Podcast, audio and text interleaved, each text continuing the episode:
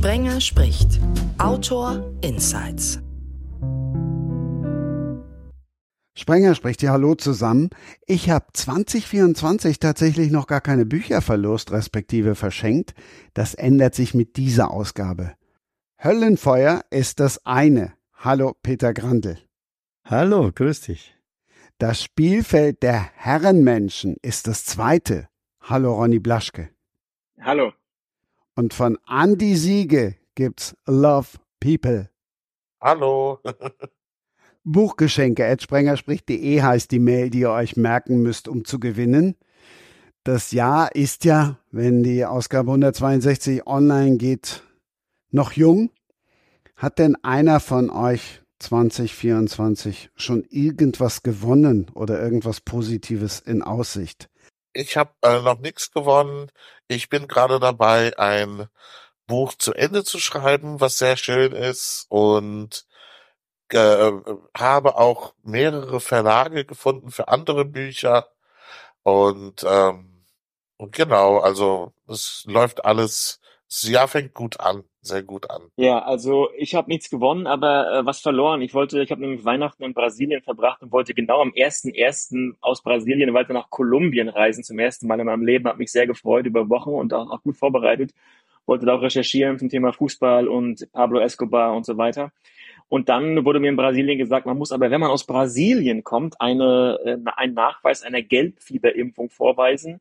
Das hatte ich nicht bedacht. Und dann haben sie mich nicht dorthin reisen lassen. Dann musste ich wieder zurück und dann begann mein Jahr im kalten Berlin und nicht im warmen Kolumbien. Also das habe ich verloren. Aber wenige Wochen später ist ja dann auch mein neues Buch erschienen und das können vielleicht die Kollegen ähnlich sehen. Die, diese erste Bücherkiste, die zu Hause ankommt und die man dann öffnet, das ist, ja, das kann man sagen, hat man gewonnen und es war ein schönes Gefühl und ähm, das hält mich jetzt quasi im, im, im grauen Januar etwas aufrecht. Februar, Entschuldigung. Ja, also ich habe nichts gewonnen, ähm, habe aber auch gar nicht versucht, irgendwas zu gewinnen, weil ich äh, irgendwie das Gefühl habe, ich bin da so weniger ein Glückskind. Ich verschaffe mir meine Glücksmomente dann eher ähm, ja, so im Beruf etc. Aber so rein jetzt bei Verlosungen, glaube ich, äh, gewinne ich auch nichts, weil ich nicht mitmache. da erwarte ich mir nicht viel. Cool. ja, ich kann dazu noch was sagen, das stimmt schon. Es ist ja immer äh, zu Weihnachten, es war in Brasilien so, dass da alle mitmachen bei der Weihnachts- oder Neujahrslotterie. Ich glaube, in Spanien ist das auch so. In einigen Ländern ist am Ende des Jahres jeder macht mit. Und ich wohne hier um die Ecke herum, da gibt's einen Kiosk, da spielen auch immer alle Lotto. Aber ich glaube, ich bin da zu rational. Die Chancen sind einfach zu gering, dass man da, da nicht mitmacht. Und da vertraue ich dem Glück und dem Zufallsprinzip einfach nicht. Deswegen würde ich mich da, mich da anschließen. Ich spiele, ich spiele auch zu wenig, weil ich wahrscheinlich zu logisch an die Sache rangehe. Aber jetzt, wo du die Frage so stellst, halt sollte man das mal machen und, und sich, und sich mehr dem Glück äh, äh anvertrauen. Also ich habe die Erfahrung gemacht, es gibt wirklich Menschen, hm, die, die haben bei solchen Verlosungsaktionen regelmäßig Glück. Also zum einen die Frau eines Geschäftskollegen, die das inzwischen, weil sie immer Glück hat, auch professionell betreibt und ihren Lebensalltag damit verbringt, äh, oder eines ehemaligen Geschäftskollegen, jetzt bin ich ja nicht mehr in der Firma, ähm, tatsächlich an Verlosungen teilzunehmen. Also die weiß genau, wann sie etwas einschicken muss, sie muss auf den letzten Drücker, dass sie im Stapel ganz oben landet. Und die nimmt, äh, da gibt es offensichtlich auch Webseiten für solche Freaks, die äh, aufführt, wo überall gerade eine Verlosung stattfindet und ob die das jetzt interessiert oder nicht, spielt dabei keine Rolle. Die macht einfach jeden Tag so und so viele Stunden an Verlosungen mit und gewinnt dann wirklich regelmäßig. Die waren kürzlich, kürzlich wieder irgendwie für, ähm, ach, da gibt's doch diese weiße Süßigkeit. Raffaello heißt die, glaube ich, oder? Raffaello. Mhm. Ja, genau. Und die haben irgendwie so eine, das spielt ja der Werbeclip immer auf so einer Südseeinsel. Und er musste jetzt mit seiner Frau wieder äh, eine Woche auf eine Südseeinsel fliegen. Und das kannst du dann auch den Termin nicht so genau aussuchen. und inzwischen versucht er sich, mach wenigstens bitte bei keinen Reisen mehr mit, mir reicht's mit der Südsee. Also es klingt jetzt übertrieben, aber die gewinnt wirklich ständig. Aber die, mhm. die macht natürlich, du machst auch die Masse wieder. Und dann gibt's da meine Mutter, die macht auch immer hin und wieder bei irgendwelchen Glückslotterien mit äh, im Fernsehen und äh, hat immer wieder irgendwelche ja, Gewinne, die sie uns dann präsentiert. Ob das ein Kaffeeset ist oder alles Mögliche. Ich bin immer erstaunt. Also es gibt Leute, die gewinnen wirklich regelmäßig. Wow. Also ich, ich weiß, dass es ähm, äh, äh, professionelle Pokerspieler gibt und so. Ähm, aber da ist ja nicht nur Glück dabei, da ist auch ein bisschen äh, Können dabei bei Poker, ne? Ähm, Ja, ja, ja, klar. Bei Verlosungen, ja gut, äh, wie du gesagt hast, da gibt's wahrscheinlich Tricks, ne? Mhm. Ja, also wir, ich, ich bin ja auch Chefredakteur von einem ähm, Magazin für Musiker, das nennt sich Amazona und ähm, ist auch eine relativ hohe Reichweite mit einer Million ungefähr so pro Monat und wir verlosen pro Monat zwei Artikel und äh, müssen jetzt schon immer schauen, dass wir bitte auch Bilder bekommen von denen, die dort die Gewinne bekommen, weil die sind immer so roundabout 1000 Euro wert, äh, weil uns sonst niemand glaubt, dass die wirklich verlost werden. Und die Schwierigkeit dabei ist, tatsächlich die Bilder zu bekommen. Und da passiert immer folgender Effekt.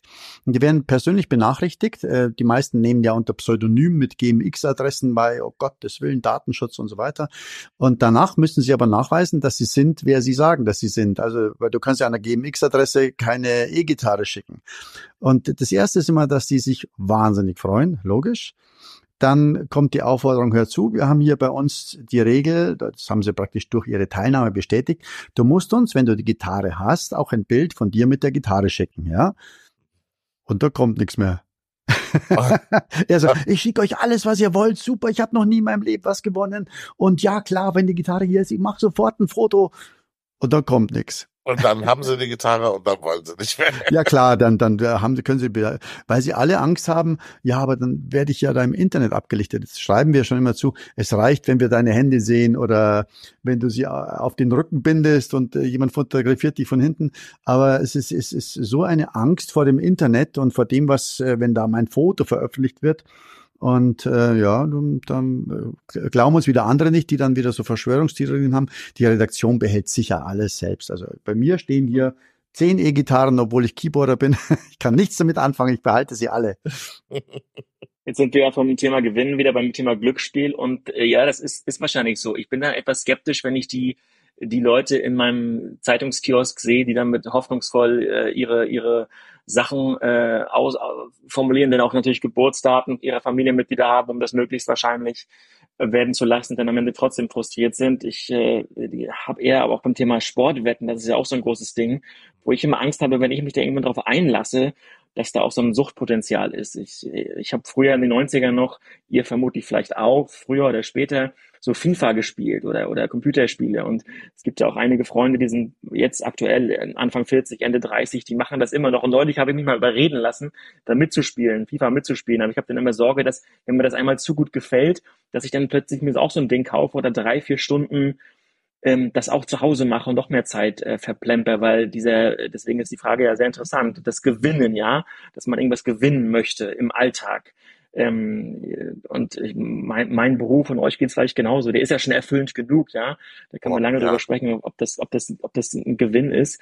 Aber vielleicht ist das auch ein Punkt, wo man sich dann eher doch eher zurückhalten möchte beim Wetten, beim Spielen, beim, das beim Glück provozieren, ja, weil das oftmals eben auch zurückschlagen kann und ein Frustpotenzial hat und dann kommt man da vielleicht nicht mehr raus. Vielleicht ist es aber auch etwas zu sehr überdacht. Ich glaube, dass beim beim Zocken, ich habe drei Jungs, die sagen nicht spielen, sondern zocken. ähm, äh, ich ich spiele ganz gern mal ab und zu Strategiespiele, schon jetzt gerade äh, in der Phase, wo ich an einem neuen Buch arbeite und äh, natürlich einen Abgabetermin auch vor Augen habe. Äh, da lasse ich tunlichst die Finger davon weg, weil die Zeit dabei so schnell vorbeigeht. Also wenn du sowas spielst, gerade, also jetzt in meinem Fall irgendwelche Strategiespiele, dann ähm, setzt du dich um 10 hin, dann ist es plötzlich 18 Uhr abends und du merkst, hast gar nicht gemerkt, dass der ganze Tag weg ist. Ja? Mhm. Äh, es, es, äh, und du be- gehst aus sowas auch immer relativ unbefriedigt raus. Ähm, und ähm, trotz alledem, also ja, das, da, da bin ich schon auch ein Kandidat, der, der, der da eine gewisse Sucht entwickelt. Und äh, deswegen lasse ich während der Schreiberei total die Finger weg, weil das würde unglaublich Zeit fressen. Also ich kann da nichts Neues zu sagen. Ihr habt, ihr sprecht mir aus der Seele. Das kenne ich sehr gut und deswegen habe ich jetzt seit fünf Jahren keine Playstation mehr und konzentriere mich aufs Schreiben. Und es ist ja auch bedenklich, wenn man, ich will jetzt kein, kein Beispiel nennen, aber wenn man auf die Webseiten geht, auch von großen Sportmedien, äh, nicht nur bei Vereinen, nicht nur bei, bei, bei Clubs und Verbänden, auch bei den Sportmedien selbst, die haben ja Kooperationen auch mit Wettanbietern, ohne das zu erwähnen, dass vielleicht eine Möglichkeit besteht, dass da auch Suchtgefahr ist. Und das ist ein Teil der, der Fußball, der Sportindustrie, wenn wir jetzt auf, auf meinen Bereich mal schauen. Ähm, genauso absurd ist es ja auch, dass äh, ein, eine, eine Branche, die sich auf, äh, auf das Gesunde, auf das Sportliche fokussiert, dass die auch Werbung zulässt für Bierbrauereien, für Schokoladenhersteller, für Wettanbieter, könnte man auch schon hinterfragen. Ähm, also das, das große ganze kommerzielle, wenn es um das Thema Gewinnen geht.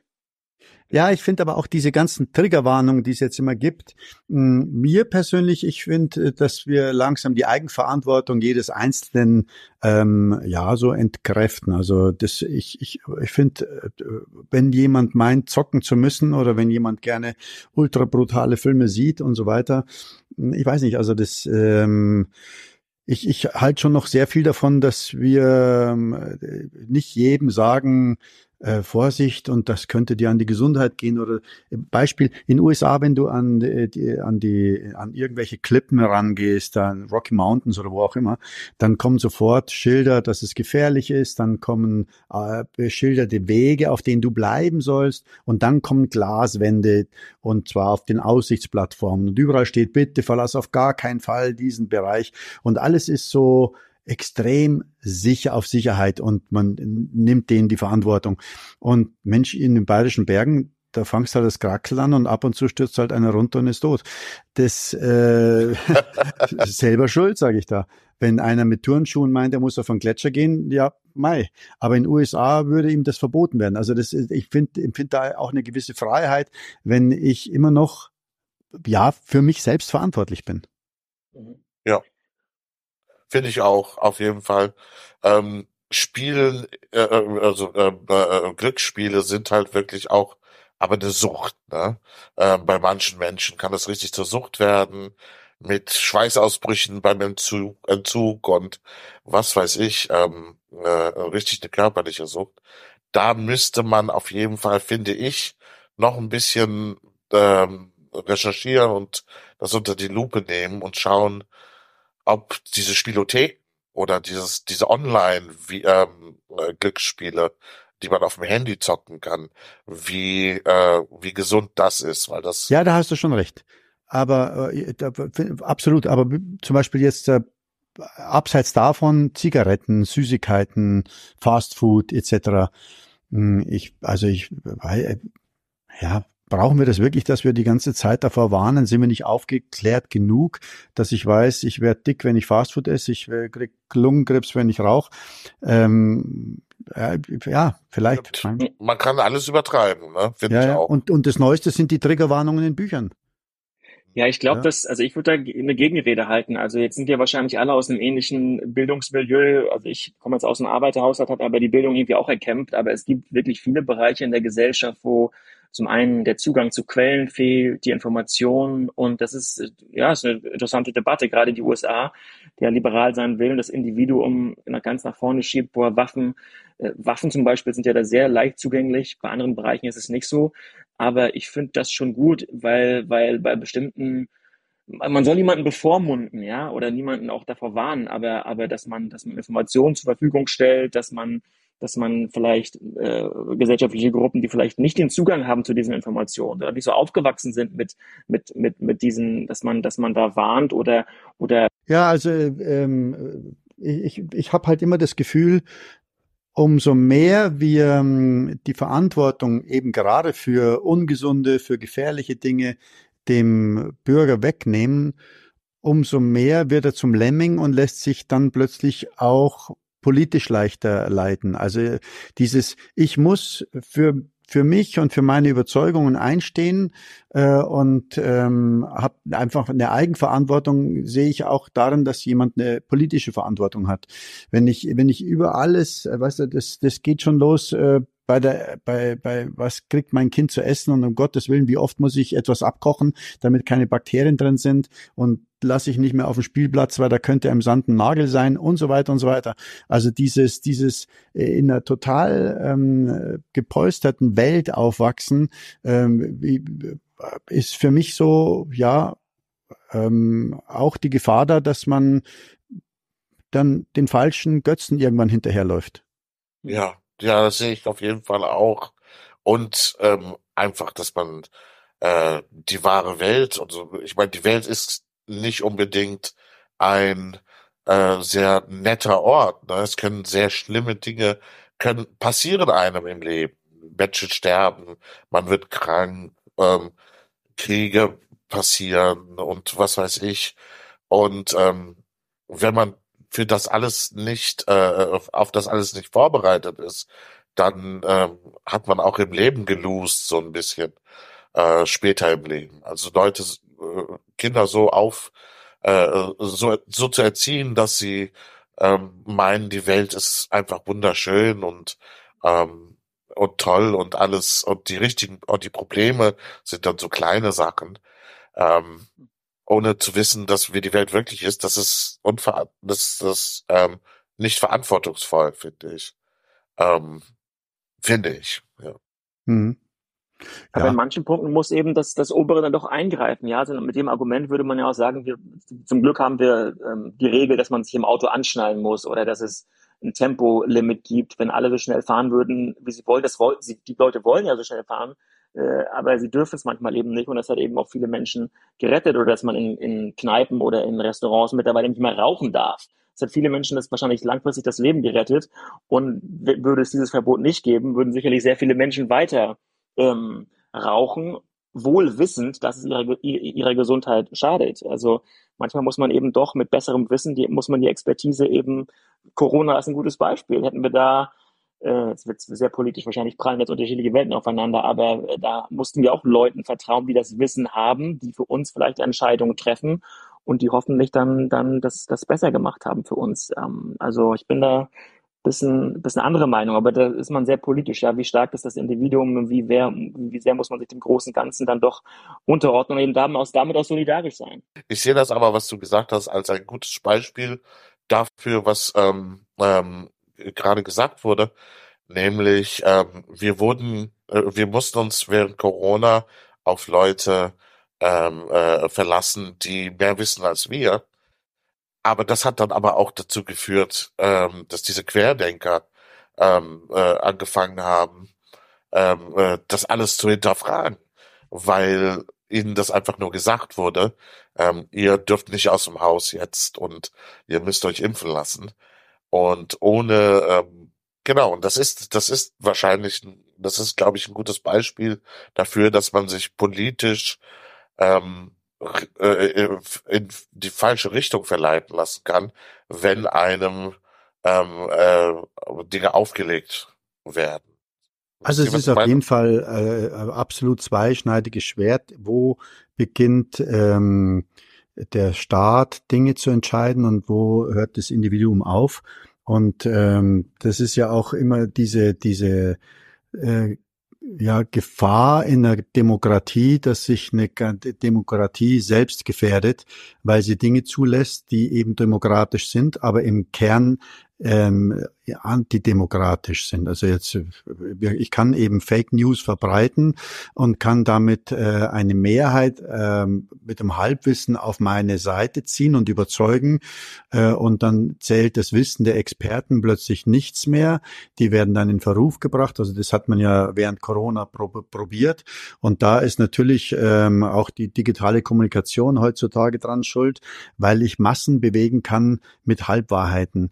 Äh, und ähm, der Hass auf entsprechende Institutionen, die uns, wie du schon gesagt hast, bei Corona ja geschützt haben und äh, eigentlich den Job ganz gut erledigt haben, war am Ende trotzdem so groß, dass die Angst haben mussten äh, vor irgendwelchen Übergriffen.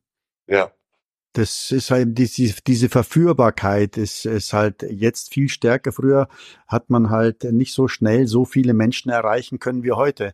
Also heute kann einfach ähm, irgendwas durch die digitalen Gassen sausend und äh, alle haben dann quasi äh, ja die Meinung, es ginge ganz einfach, man müsste doch nur Punkt, Punkt, Punkt, ja.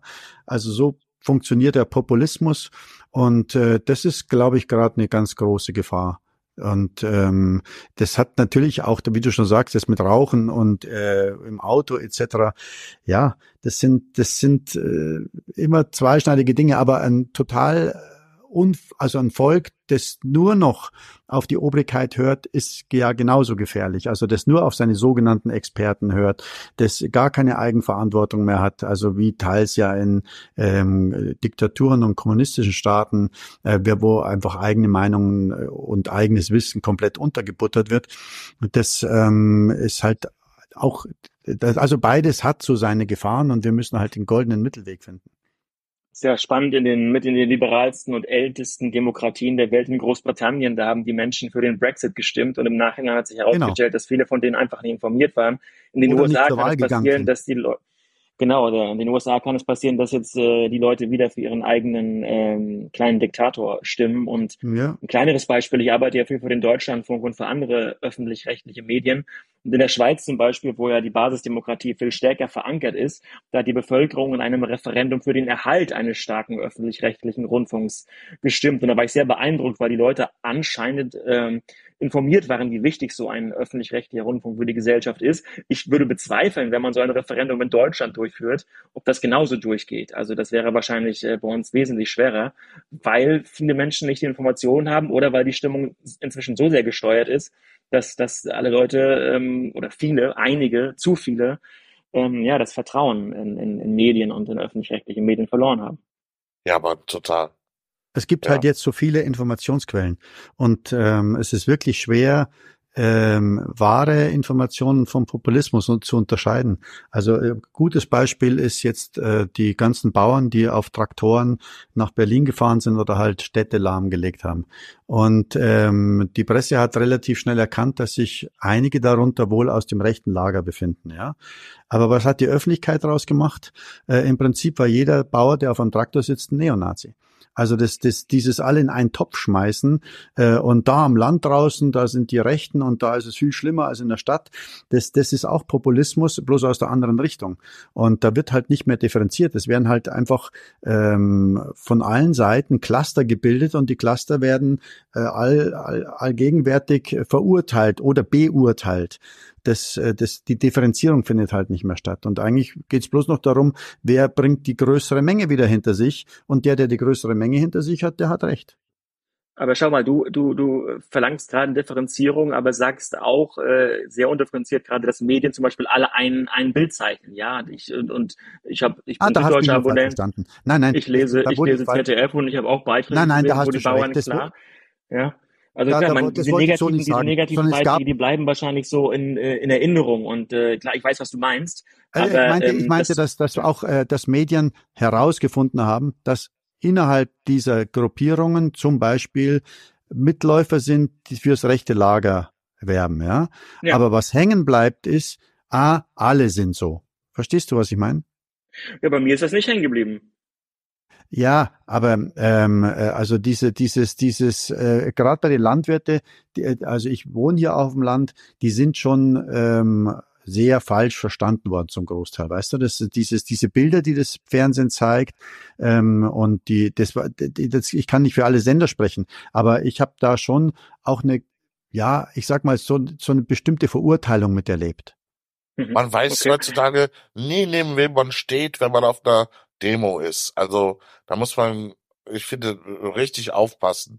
Sei es jetzt, ähm, äh, äh, ja, egal welche Demo. Es kann immer sein, dass da irgend, irgendjemand neben einem steht, der politisch total extrem ist. Ich habe ich hab ein gutes Beispiel, was ich eigentlich sagen wollte ähm, äh, um zu zeigen, äh, und das zählt nie global. Ich will auf gar keinen Fall, dass du denkst, äh, ich schmeiße jetzt die Presse in einen Topf, aber die ist sehr, sehr vielseitig und sehr vielschichtig und hat natürlich ganz unterschiedliche Ziele.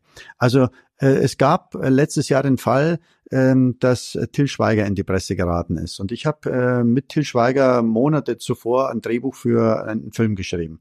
Und ähm, da sind Dinge vorgefallen, die mit Sicherheit nicht korrekt waren am Drehort. Aber jetzt kommt der interessante Fall. Plötzlich riefen auch bei mir, weil ich eben einer der Autoren war, ähm, äh, Journalisten an, ja, ähm, und haben einfach gefragt, Mensch, mh, hm, wir würden jetzt gerne mal ein Statement, wie war denn das da am Drehort oder was haben Sie für Erfahrungen gemacht, bla bla bla, ja. Und dann habe ich mich der Dame gegenüber, äh, habe das Gespräch auch angenommen, habe gesagt, Mensch, äh, ich habe eigentlich nur Positives überlegt und so weiter. Und dann hat die immer wieder nachgefragt, um was Negatives. Und es waren wirklich suggestive Fragen. Und ich habe immer gesagt, bei diesen Fällen, die jetzt hier in der Presse gerade hochkochen, war ich nicht dabei. Da war ich weder beim Dreh noch sonst was. Und ich kann über nichts reden, wo ich nicht dabei war. Ja, aber die Fälle, wo ich dabei war, habe ich ihn als sehr professionellen ähm, ähm, Regisseur und auch äh, Menschen kennengelernt, also im Umgang mit anderen Profis. Ja, das wollt ihr aber nicht hören. Und, äh, ja, ja. und dann war da am Schluss nur noch, ja, und wenn Ihnen noch was einfällt, rufen Sie mich an. Aber ich gesagt, ja, und die Zitate, die ich Ihnen jetzt alle gegeben habe, ja, die werden Sie nicht gebrauchen können. ja, klar, weil ich einfach positive Dinge über ihn gesagt habe. Und äh, das gibt's schon auch. Also das ist, die wollte halt jetzt von mir ein Statement und äh, ihr habt es ja gemerkt, da gab's ja danach auch wirklich eine Hexenjagd. Äh, natürlich hat äh, Spiegel da damals diese 13 Punkte oder 14 Punkte aufgeführt und die werden wohl auch alle richtig gewesen sein. Aber danach haben sich sofort alle an genau diesen Artikel festgehangen, haben einzelne Sachen daraus genommen und dann äh, nochmal verschärft. Also, weil es war natürlich auch ein Quotenhit. Also, ja. so habe ich zumindest wahrgenommen. Der hat mir so leid getan während dieser Geschichte. Da sind dann so viele Leute gekommen und haben gesagt, ja, und ich habe auch etwas mitgekriegt, um vielleicht auch ein bisschen Presse zu bekommen. Erstmal genau. schlagen die sich darum, mit ihm zu arbeiten und dann äh, passiert sowas, ja. Ja, und dann muss man noch dazu sagen, äh, vielleicht das noch äh, als kleiner Nebenkick, ähm, man kann einen Drehort als Außenstehender überhaupt nicht beurteilen. Die, das ist genau wie in einer Großküche von irgendwelchen Sternenköchen. Äh, äh, ein Drehort ist immer noch ähm, pyramidenmäßig aufgebaut. Da muss es einen geben, der wirklich für alles die Kontrolle hat, der für das Budget ja. verantwortlich ist und auch für den Zeitplan.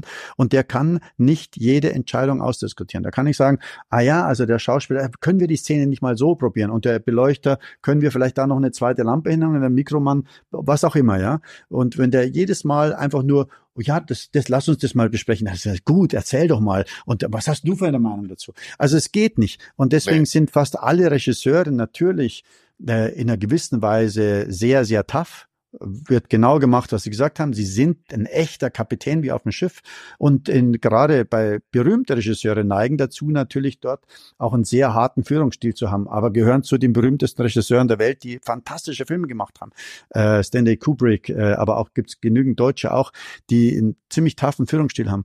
Und ja. wenn man das eins zu eins einfach immer, ähm, was da am Set läuft und welcher Ton da herrscht, wie der rau der Ton ist, das in die Öffentlichkeit bringen würde, äh, dann wäre Till Schweiger nur einer von vielen. Äh, Ganz Aber die genau. Branche, äh, ich weiß nicht, es gibt ja Fälle von Schauspielern, die, und das ist kein Klischee, die nicht aus ihrem Wohnwagen rauskommen, weil halt gerade irgendwas schief lief, ja. Und denen läuft der Zeitplan weg. Oder die am Set sagen, nein, das spiele ich so nicht. Äh, das Licht muss anders sitzen, weil sonst sehe ich alt aus. Also da gibt's ja Sachen. Und wenn du dann nicht jemanden hast, der genauso hart dagegenhalten kann, dann gehst du als Regisseur gnadenlos unter. Ja, du bist ja jetzt, also ich finde das, du bist, du bist da jetzt dann nicht äh, unabhängig. Du kennst ihn ja gut und sagst ja selbst, du hast die Fälle nicht erlebt und äh, hast ein Beispiel genommen, wo du von einer Journalistin enttäuscht wurdest. Und ich habe zum Beispiel da auch sehr differenzierte und auch gute Artikel drüber gelesen. Und äh, wir wissen auch in der Kunst, im, im Filmmedium, bei uns im Journalismus, natürlich gibt es da eitle Leute, natürlich gibt es da Choleriker, es gibt auch Selbstdarsteller. Aber jetzt reden hier drei privilegierte Männer miteinander und es gibt dort auch ähm, natürlich die Leute, die in der Hierarchie weiter unten stehen und vielleicht sollte man sich dann auch mal in die Schwächeren hineinversetzen, in Anführungsstrichen, und nicht nur in die Stärkeren. Und, und, und das, da mangelt es manchmal ein bisschen. Und für mich, ich ich, ich schaue zu den Leuten auf, die große Künstler sind, die große Journalistinnen sind und die es trotzdem nicht raushängen lassen müssen, ja, und die trotzdem dabei niemanden klein machen müssen. Und ich habe Till Schweiger nie gesehen, ich kenne ihn nicht, äh, ich kann dazu nichts sagen, ähm, und und ähm, ja, natürlich bleibt da was Negatives hängen, aber ähm, ich kann mir nicht glauben, dass da gar nichts dabei gewesen ist. Und heutzutage ist Kunst und guter Film ist eben auch nicht mehr das Wichtigste. Ja, es gibt eben auch andere Sachen, die man, die man daneben, daneben machen muss. Und das finde ich, das ist ein, ist ein gutes Erzeugnis unserer Zeit. Das, wir reden jetzt ja nicht von Sexualität der Gewalt, natürlich nicht, aber das ist, das äh, ist wichtig, dass da gewisse Dimensionen einfach gebrochen wurden und, und dann niemand mehr so richtig Angst haben muss. Nee, dem widerspreche ich nicht, dass der Till, und es gibt ja selber zu, da äh, äh, deutlich ähm, einen Fehler gemacht hat. Das ist, das glaube ich, war ja, das war ja nicht die Diskussion und das will ich auch gar nicht abschreiten. Ähm, also insofern, ich konnte nur dazu nichts sagen. Ich, weißt du, das ist nicht mhm. so, dass ich gesagt habe, ich kann mir das nicht vorstellen. Ganz im Gegenteil. Ähm, ich kann mir das sehr gut vorstellen, aber ich war nicht dabei. Insofern war ich einfach nicht der, der Zeitzeuge, den man da gebraucht hat. Und das war, ich würde mal sagen, zwei Wochen nach dem Spiegelartikel. Äh, da da geht es einfach darum, Leute zu finden, die halt vielleicht nochmal den Finger in die Wunde legen können.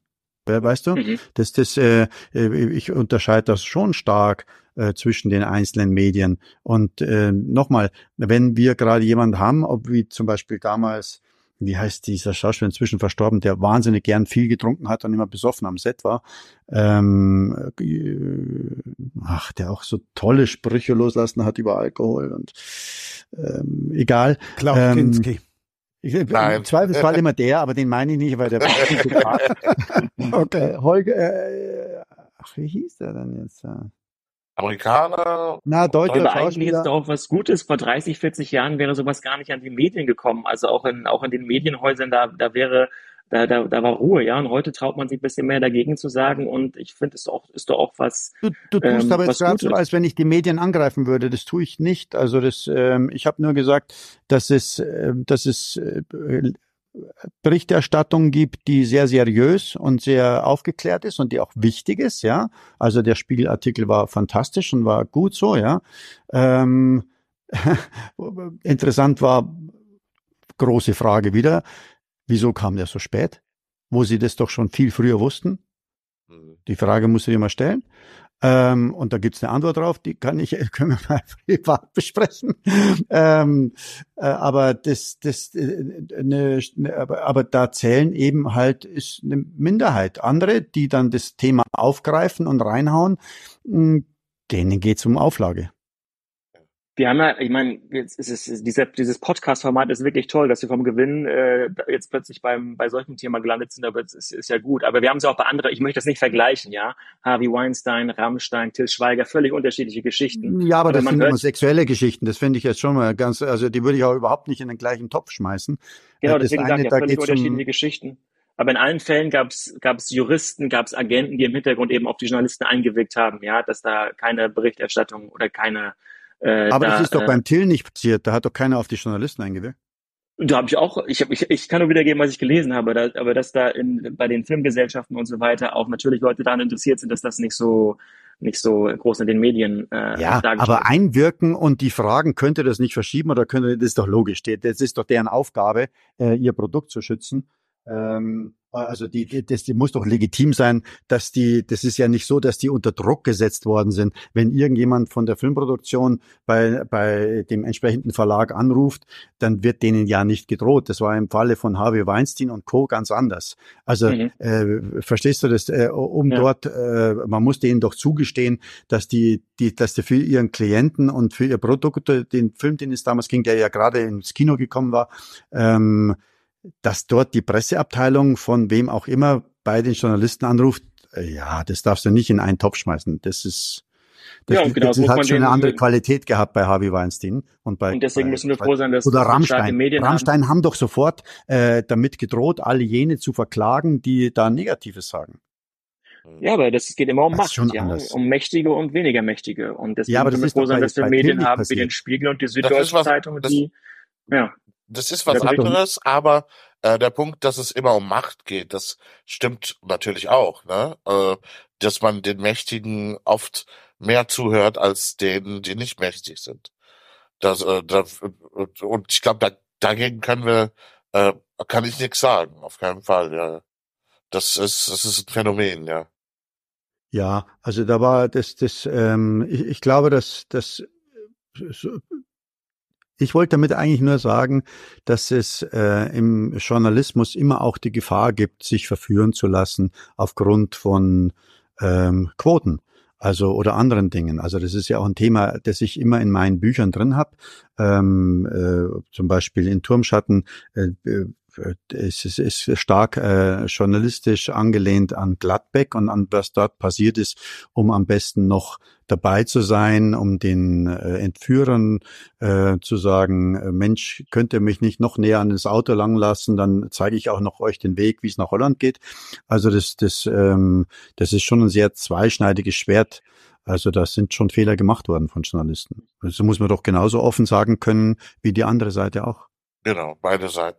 Also ich ist finde. Auch interessant, als ich, als ich angefangen habe als Journalist, ist auch schon 20 Jahre her, äh, wenn man, wenn man jung ist und wenn man weit kommen will und es ist ja also auch ein kompetitiv das Feld, es ist in der Literatur ja genauso wie, wie im Journalismus, dann neigt man vielleicht mal dazu, das Negative eher zu betonen und für, für die Schlagzeile, weil man sich durchsetzen will. Und viele machen das leider auch nach 30 Jahren Berufserfahrung noch, obwohl sie es vielleicht gar nicht mehr wüssten, ja. Und diejenigen, die für ARD und ZDF arbeiten oder für die großen Tageszeitungen, die müssen es eigentlich auch nicht machen, weil sie ja sowohl ihre Beitragszahlungen bekommen als auch ihre Auflagen ohnehin sicher haben. Bei denen finde ich es auch schade, beim Spiegel auch, das ist ja oft oftmals auch, auch reißerisch. Aber, aber ich merke das bei mir, ja, dass ich, wenn ich irgendwie eine Zuspitzung sehe, dann bin ich eher skeptisch und versuche, ich freue mich eigentlich auch bei meinen Reisen und bei den Recherchen immer, wenn ich ein Klischee irgendwie brechen kann oder wenn, wenn ich irgendwas erfahre oder sehe oder spüre, was dem Klischee nicht entspricht. Das ist irgendwie das, das, der schönste Effekt und, und ähm, das hört man ja auch von vielen Auslandskorrespondenten, dass sie, wenn die Geschichten heranschaffen, dass die Redaktionen immer ganz andere Bilder haben und die dann in so eine, so eine Dramatisierung, so eine Zuspitzung hineindrängen. Und, und ähm, ja. Ähm, Aber du hast jetzt so eine, so eine ähm, ja, Beschützerinstinkt für deine Branche gerade gezeigt, die ähm, gar nicht notwendig war, weil ich bin heilfroh, dass es äh, öffentlich-rechtliche Medien gibt, die nicht abhängig sind von irgendwelchen Werbeschaltungen und äh, äh tolle Berichterstattungen machen können. Hm, aber die darfst du dann trotz alledem nicht wiederum mit der gesamten Gruppe gleichsetzen. Es gibt schon Medien, äh, da geht es halt auch anders zu als vielleicht die Medien, die du jetzt kennengelernt hast. Außerdem wurde uns auch gesagt, wir sollen auch ein bisschen konträr sein, damit auch ein bisschen Stimmung in die Bude kommt. Also ich finde das, ich, ich finde das gar nicht schlimm. Ach, jetzt krieg ich, ach, jetzt bin ich der, ich habe im Hintergrund gestichelt oder was? Ihr sollt. Nein, ich habe euch aufgewiegelt. Ja, so muss es sein. Wir wollen auch die, die Quoten nach oben treiben. Stimmt, wir wollen, wir wollen ja die Zahlen nach oben bringen. Wenn ich euch im ersten Teil gefragt habe, ob ihr 2024 schon irgendwas gewonnen habt, habt ihr in diesen Zeiten, also 2024 ist ja nun auch mal eins der ganz großen Wahljahre, Manche Wahlen sind ja gar keine richtigen, wie in Russland. Dann haben wir die in der größten Demokratie der Welt, in Indien, die Europawahl. Und last but not least haben wir auch schon kurz anklingen lassen, ist ja noch die Wahl in den USA. Also es bleibt ja nicht aus, dass man in diesen Zeiten sich mit Politik beschäftigt. Gerade auch ihr drei, ihr steht ja nun auch dafür.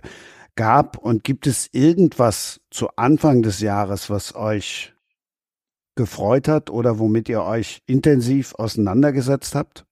Na, es gibt ein Thema, an dem man ja eigentlich gar nicht vorbeikommen kann, und das sind die Demonstrationen gegen Rechtsextremismus, die durch die Recherchen von Korrektiv äh, aufgebracht wurden, dass ja mehrere hunderttausend Menschen, mehrere Millionen Menschen demonstrieren. Ich bin natürlich darüber froh, aber ich bin immer auch ein bisschen skeptisch, weil es immer so mediale Konjunkturen sind und das dann einige Wochen mal diskutiert wird und, und auch dann wird nach, nach Rekorden wieder gefragt. Aber manchmal vernebelt das uns die Sinne und wir fragen uns nicht, äh, was eigentlich da bei uns, bei uns im Argen liegt. Das ist äh, ein Extrem. Ähm, das hat mich gefreut. Was mich so ein bisschen skeptisch stimmt, es gibt so viele neue Parteien, ja, die Werteunion, Sarah Wagenknecht und wir neigen dazu, dass das Normale, das Langweilige, das Mittige, ja, unsere, unsere Bundesregierung, unser Kanzler, ähm, der gilt ja so als langweilig und mittig und das, das von allen Seiten kommt da die Verurteilung und ich finde, wir sollten das Langweilige ein bisschen mehr zu, zu schätzen wissen, das Stabile vielleicht, aber da haben wir ein kompliziertes Jahr vor uns, das sagst du. Und das ist richtig. Und ich bin mal gespannt und hoffe, dass es alles so, so ja, gut über die Bühne geht. Ja, also was die, was die äh, ganzen Demonstrationen anbelangt, ich hatte ein Interview gleich am zu Anfang des Jahres mit jemand, der mich gefragt hat, mh, aber auch ein klein wenig suggestiv, ähm, wie ich mir denn jetzt, nachdem ich habe einen sehr düsteren Roman gerade geschrieben über Islamismus und über äh, islamistischen Terror, wie ich mir so die Zukunft vorstelle und wie es so weitergeht. Und ähm, hatte wahrscheinlich erwartet zu hören, so um Gottes Willen, das geht alles den Bach runter. Und ich habe trotz alledem immer das Gefühl gehabt, ähm, wir kriegen die Kurve. Also jetzt da, da waren es zum Beispiel ausgehend äh, von Prognosen für die Wahl in Sachsen. Und ähm, ich habe bin, glaube, dass es eine knappe Geschichte wird, aber ich glaube auf der anderen Seite, dass wir diese Kurve kriegen. Und dann kam eben genau Thema Remigration und plötzlich waren die ganzen Demonstrationen da und ich fühlte mich dann schon ein wenig bestätigt, dass es ähm, sehr viel mehr ähm, Menschen gibt, die äh, sich nicht verführen lassen, die eben für Demokratie und gegen die ganze rechte Seite auf die Straße gehen, das Einzige, was mich dann vielleicht noch ein klein wenig hm, sage ich mal, äh, ja, traurig stimmt ist, dass das natürlich vor allen Dingen in den Großstädten stattfindet. Nicht ohne Grund hat, äh, was weiß ich, München zum Beispiel äh, eben eine SPD-Regierung, äh, während ganz Bayern schwarz ist. Also in den Großstädten war man immer schon ein bisschen liberaler, war man immer schon äh, etwas ähm, ja äh, anders eingestellt und dieses Bild wird einem ja gerade von all den Großstädten vermittelt, nur stellen die halt nicht den Mehrteil unserer Bevölkerung dar. Also das, das, das ist vielleicht das Einzige, wo ich so ein bisschen äh, gerade zweifelt. Sehen wir da wirklich ein Meinungsbild der Mehrheit? Oder ist das einfach nur wieder bloß das Bild, was wir von den, von den ganz, von der ganzen städtischen Bevölkerung sehen? Also in, in kleinen Orten passiert eben nichts. Hm. Ja. Aber das ist, das ist so eine Frage nur, die ich mir stelle. Ich habe mich wahnsinnig drüber gefreut, aber ich hätte mich noch mehr drüber gefreut, wenn auch ähm, in den Landkreisen Aktionen stattgefunden hätten. Also ähm, ich war mal in einer Reha im Odenwald und habe da äh, Leute dabei gehabt, die mit mir in dieser Reha waren, ähm, aus den ländlichen Gebieten.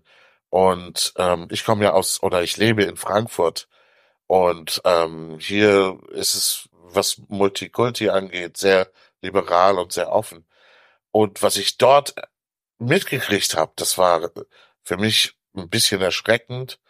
Ähm, na gut, ich bin auch äh, nicht in Deutschland aufgewachsen. Vielleicht interpretiere ich das falsch, aber ähm, rassistische Worte werden wurden da eher benutzt und ähm, äh, wir hatten auch People of Color, die da waren, die rassistisch beschimpft wurden. Und ähm, es war, es war schon irgendwie krass. Und das nicht mal weit weg von, äh, von hier, ne, von wo ich bin, äh, von Frankfurt aus. Äh, einfach ein bisschen ländlicher. Das war schon krass, ja. Ja, ich teile das auch. Also ich bin ja in einem kleinen Dorf bei Rostock aufgewachsen in Nordvorpommern und wenn ich dann immer noch mal oben bin bei Freunden und Verwandten, dann da herrscht, eine ganz andere Tonlage, ja. Oder ich hatte im vergangenen Jahr so eine Vortragsreihe in kleineren Städten in Sachsen. Ja, da war es ganz normal, dass, dass man sich da sofort, sofort zur AfD bekannt hat und eine Negativität vorherrscht. Kann man lange drüber diskutieren, warum das vielleicht in ostdeutschen Bundesländern eher ist. Aber da kommen wir wieder zu dem Thema, zurück, was wir so von einer, von einer Stunde besprochen haben. Inwieweit bevormundet man jemanden oder soll man doch Freiräume lassen? Und da fehlt, fehlen einfach Informationen. Ja, ist, man kann über vieles streiten, kritisieren, schimpfen, jammern, aber es, es gab gegen diesem, diesem Land eigentlich noch nie so gut äh, wie heute. So viele Menschen sind in Bildung, sind, haben, haben wir, wir haben einen funktionierenden Sozialstaat und, und äh, es kann sein, dass die goldenen Zeiten vorbei sind. Ja? Und das, das wundert mich immer, dass wir zu wenig da das auch, das, das, das auch wertschätzen. Und wenn das mehr bekannt sein würde oder wir uns mehr darauf konzentrieren würden, dann wäre sicherlich dieser Frust und diese Wut, ähm, Wut nicht so groß. Ja. Also ja. man kann ja eigentlich nur froh sein, dass dieses Remigrationsthema äh, öffentlich wurde, ähm, weil es äh, nicht weil es schlimm ist, das ist schlimm, aber das ist einfach verrückt und ganz undiskutabel, sondern weil es so viel Menschen mobilisiert hat. Das, also dieses, das war ja ein richtiger Schuss ins Knie für die AfD. Und ähm, das, äh, das, also ich hätte, ich war schon überrascht, dass es so viele Menschen gibt, die jetzt eben schon gemerkt haben, oh, es ist fünf vor zwölf, lasst uns mal aufstehen. Also ich glaube, das war schon auch nochmal so ein Gemeinschaftsgefühl, ähm, äh, so, als wenn man die Eurovisionssendung anschaut. Also, äh, offensichtlich bin ich nicht allein. Also das war toll. Also ich, ich bin, bin war, war schon, äh, das war schon ein großes Glücksgefühl, ja. Ja. ja. Wobei, denn wenn ich, das ist ja natürlich jetzt eine Demonstration oder Demonstrationen gegen eine zum Teil oder vollends rechtsextreme Partei und man hat das Gefühl, das ist wieder diese extreme Minderheit, ja, die große ganze Gesellschaft, die ist eigentlich liberal und offen. Aber wenn wir uns unterschiedliche Studien anschauen, dann sehen wir eben, dass Rassismus, Antisemitismus, Homophobie sehr tief in der Gesellschaft verankert ist. Und ich merke das manchmal an mir selbst, wenn ich zum Beispiel äh, sehe, wir brauchen doch aber, wir brauchen doch aber Migranten, wir brauchen Einwanderer. Wer soll denn, wer soll denn jemals später, wenn ich mal ins Pflegeheim muss, wer soll das alles übernehmen? Und da habe ich mich schon dabei. Man teilt Menschen wieder ein in die, die für uns nützlich sind und die, die weniger nützlich sind. Und ich, ich bin ja für meinen Job, ihr vielleicht auch, viel unterwegs, auch in Ländern, wo Armut und, und äh, wo Bomben fallen. Und natürlich, ich würde, wäre sofort weg. Ja, wenn ich, wenn ich, wenn ich in, in einem Kriegsgebiet leben würde, ich würde sofort mich auf den Weg machen ja. und, und bin immer wieder froh, dass ich hier ins Paradies hineingeboren wurde. Und, und das, das fehlt einfach, ja. Und jetzt sagen wir, ja, wir brauchen aber Fachkräfte, weil wir müssen ja diejenigen finden, die die Drecksarbeit machen, die wir nicht mehr machen wollen. Und das ist ja eigentlich auch schon rassistisch. Ja. Ähm, aber aber Boah, ja, in den kommenden Jahren, wenn viele Leute in Rente gehen und wir Fachkräfte brauchen, dann wird das, dann wird das noch, wird noch viele Debatten werden noch auf uns zukommen. Mhm. Ja, das ist schon, das ist schon wahr. Also da gebe ich dir 100 Prozent recht. Ähm, äh, das ist halt immer diese, diese Verallgemeinerung. Im Augenblick mag sein, dass das eine Minderheit ist, die so extreme Gedanken hängt, aber nicht ohne Grund sind die Wahlprognosen ja so erschreckend, ähm, weil es eben andere gibt, die sagen, ein ganz spezieller Aspekt aus der gesamten Geschichte trifft einen Schmerz, den ich habe und deswegen wähle ich jetzt die AfD. Ich wähle ja gar nicht die rechtsextreme AfD. Ich wähle ja eigentlich nur, weil dieser eine Punkt, den haben Sie jetzt gerade genannt und den finde ich ganz wichtig und ja, da haben Sie recht und deswegen kriegen die jetzt mal eins auf Deckel. Also auch so Frustwähler und Protestwähler äh, und deswegen darf man das wahrscheinlich nicht unterschätzen. Protestwähler auf jeden Fall. Das, und da habe ich auch sehr Angst vor, ähm, dass viele Leute halt die AfD als Alternative ähm, wählen, ne, aus Protest, weil denen irgendwas anderes nicht gefällt. Oder weil, ähm, ja, wegen der Inflation oder was weiß ich. Und ähm, aus Protest dann. Äh, ja, immer wenn es um Angst geht auch, wenn es wenn es äh, um alle möglichen Angst, um, ja. um, um Geldnöte, um Krieg und äh, dann schreit halt alles nach der starken Hand und äh, umso mehr ähm, Dinge passieren, die uns so dieses diese Gewohnheiten, die wir alle haben und die Sicherheit, die wir alle schätzen, äh, verloren geht oder vermeintlich verloren geht, dann ähm, ist halt schnell der Ruf nach der sogenannten starken Hand da. Aber kommt der nicht dann erst recht, wenn ein islamistischer Anschlag mitten in Deutschland den Staat an den Abgrund bringt? Schöne Einleitung. Ja, was für eine Überleitung. Ja, ja. Peter, schick uns einmal ins Höllenfeuer. Ja, also in Höllenfeuer, das ist wie gesagt der neueste Roman, den ich geschrieben habe. Ähm, und wie alle meine Romane ist der äh, halt nur zum ganz kleinen Bereich fiktiv, nämlich mit der Kernhandlung. Aber alle anderen Dinge, die in dem Roman passieren, sind halt ähm, äh, recherchiert, äh, ob das Behörden sind, ob das äh, Personen sind, äh, die ich wortwörtlich nehme, wie zum Beispiel im letzten Turmgold gab es ja Bernd Hessel. Auf Anraten von der, von der, der Lektorat und vom Verlag hieß der dann Bernd Hessel und nicht mehr gewisser anderer Name mit großer Ähnlichkeit. Und äh, in Höllenfeuer stellt sich eben ein Szenario dar, dass äh, in einer Münchner U-Bahn ein ganz fürchterlicher Terroranschlag von Islamisten verübt wird. Ähm, der Täter selbst dann später dabei ums Leben kommt, aber die Terrorzelle selbst natürlich noch äh auf freiem Fuß ist und vielleicht weitere fürchterliche Anschläge plant äh, und stürzt aber tatsächlich bringt den ganzen Staat und unsere Demokratie ins Wanken. Also das ist das eigentliche Thema, weil eben da genau der Ruf nach der starken Hand laut wird, weil plötzlich jeder Muslime verdächtigt wird, ein Terrorist zu sein, an Nachbarn, den Nachbarn denunzieren und sagen, ich äh, habe doch gesehen, dass der im äh, Biomarkt Düngemittel gekauft hat und ich weiß nicht was. Und plötzlich gibt es Gruppen, die sagen, wenn die Polizei uns nicht schützen kann, dann müssen wir uns selbst schützen. Dann äh, be beginnen Menschen eben, wie es in den USA USA ja schon gibt, Bürgerwehren zu bilden, die um, um die Blöcke patrouillieren und, ähm, und so weiter. Also da, da wird so ein Schreckensszenario aufgebaut, das halt eben wieder zeigen soll, wie verletzbar Demokratie ist, wenn ähm, nur die Dinge, die in einer Demokratie sind, erschütternd genug sind. Wir haben eben halt zum Glück noch nicht erlebt, was äh, bei 9-11 oder in Paris passiert ist. Aber wenn es eben diese Dimension annimmt, dann könnte das auch ein politisches Erdbeben aus führen und äh, genau darum geht's in Höllenfeuer. Und Höllenfeuer selbst, der Begriff, ist ähm, aus dem ähm, Koran entnommen. Äh, die, die, die Christen sprechen ja vom Fegefeuer, was eine vollkommen andere Bedeutung hat als das Höllenfeuer. Und das Höllenfeuer, in dem sollen eben all die Ungläubigen brennen und äh, sollen dort leiden, solange sie äh, in der Hölle sind und dort sollen sie ewig bleiben. Und dieser eine Vers aus einer Sure gibt eben den äh, Fundamentalisten und den Extremisten äh, die, die Erlaubnis sozusagen äh, anderen Leid anzutun oder zu töten. Ähm, also darauf berufen sie sich auf diesen Höllenfeuer-Vers. Äh, und ähm, deswegen heißt das Buch so. Genau. Zünd uns noch mal ein bisschen mehr an. also im Mittelpunkt steht eben mh, hm, äh, diese äh, steht der tatsächlich äh, der Innenminister, der für die Sicherheit zuständig ist, der christlicher Abstammung ist und äh, auch da wiederum eine Doppelmoral, weil äh, im, im Prinzip geht's wirklich um äh, jede Form von Glauben. Das Glauben, mit Glauben kann man Menschen manipulieren, kann äh, Mächtige noch mächtiger machen und kann äh, es für seine eigene Zwecke nutzen. Also man kann Glauben missbrauchen und Religion missbrauchen und äh, das wird äh, in dem Roman von in vielerlei Hinsicht deutlich. Also nicht nur ähm, aus äh, dem Islam, sondern auch aus dem Christentum etc. Und im Mittelpunkt steht eben dieser eine Dreiecksbeziehung, nämlich äh, die Tochter des Innenministers ist inzwischen für äh, eine Organisation, die es gibt, namens Birgit, tätig, um dort äh, ist verantwortlich für die Abschiebung von Gefährdern.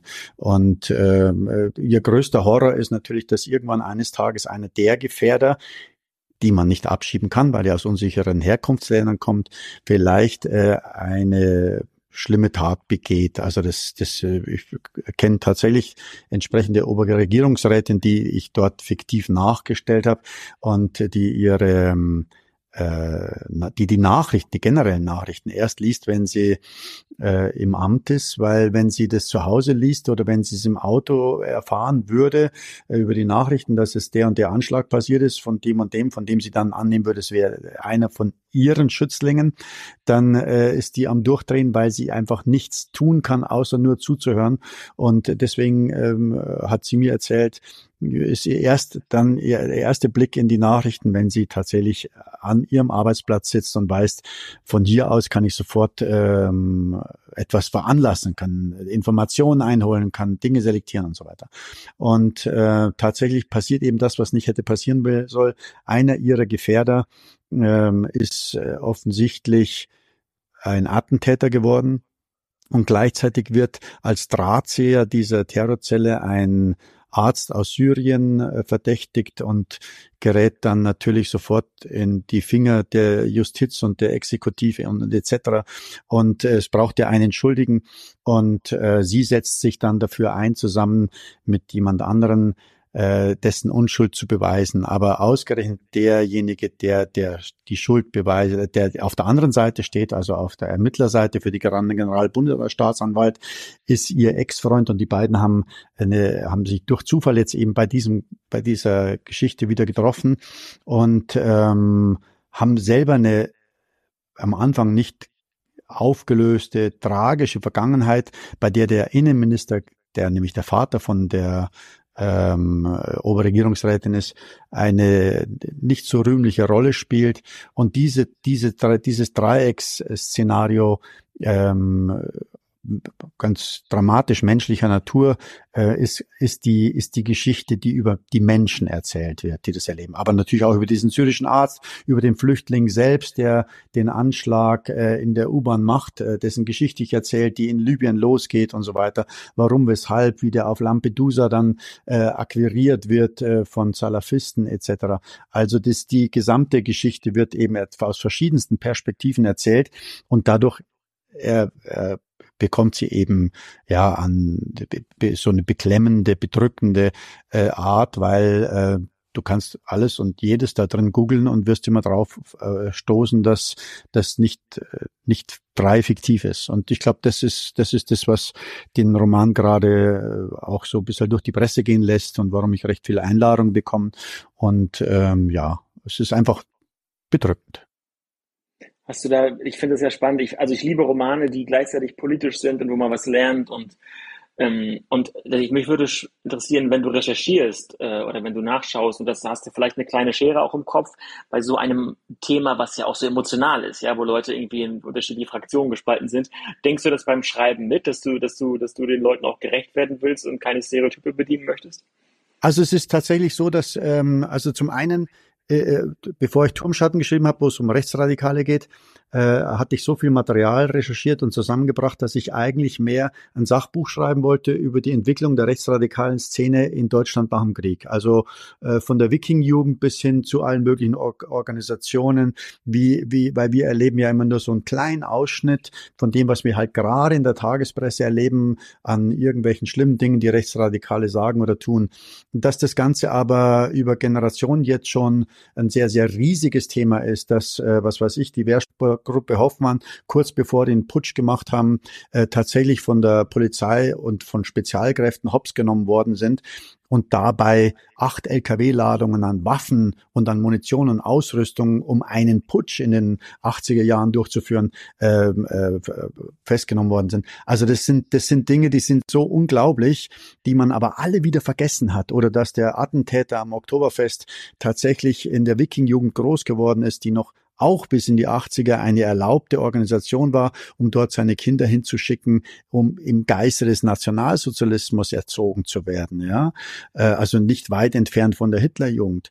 Und äh, dass daraus natürlich auch wiederum Menschen entstanden sind, die äh, extrem äh, menschenverachtende Gesinnung haben.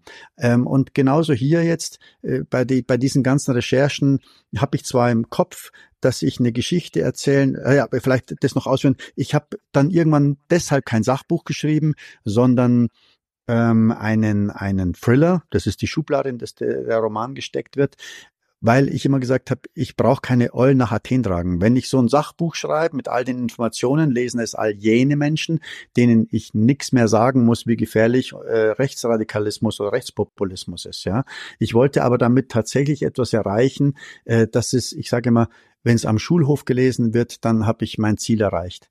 Und ähm, deswegen, ich bin heute auch für Schule ohne Rassismus oder für ähm, äh, German Dream, die unterstützt werden von der Bundeszentrale für politische Bildung. Bin sehr viel in Schulen, äh, referiere dort, unterhalte mich dort über demokratische Werte oder über Rassismus und äh, mache das natürlich pro bono. Und genauso wollte ich in dem aktuellen Fall ähm, aufzeigen und auch vermitteln, ähm, dass genau diese Art von Populismus oder die Gefährdung der, der Demokratie immer dann passiert, wenn wir oder wenn Menschen wissen, Angst von der Bevölkerung zu kanalisieren. Und genau das würde passieren, wenn eben so ein islamistischer Anschlag passiert.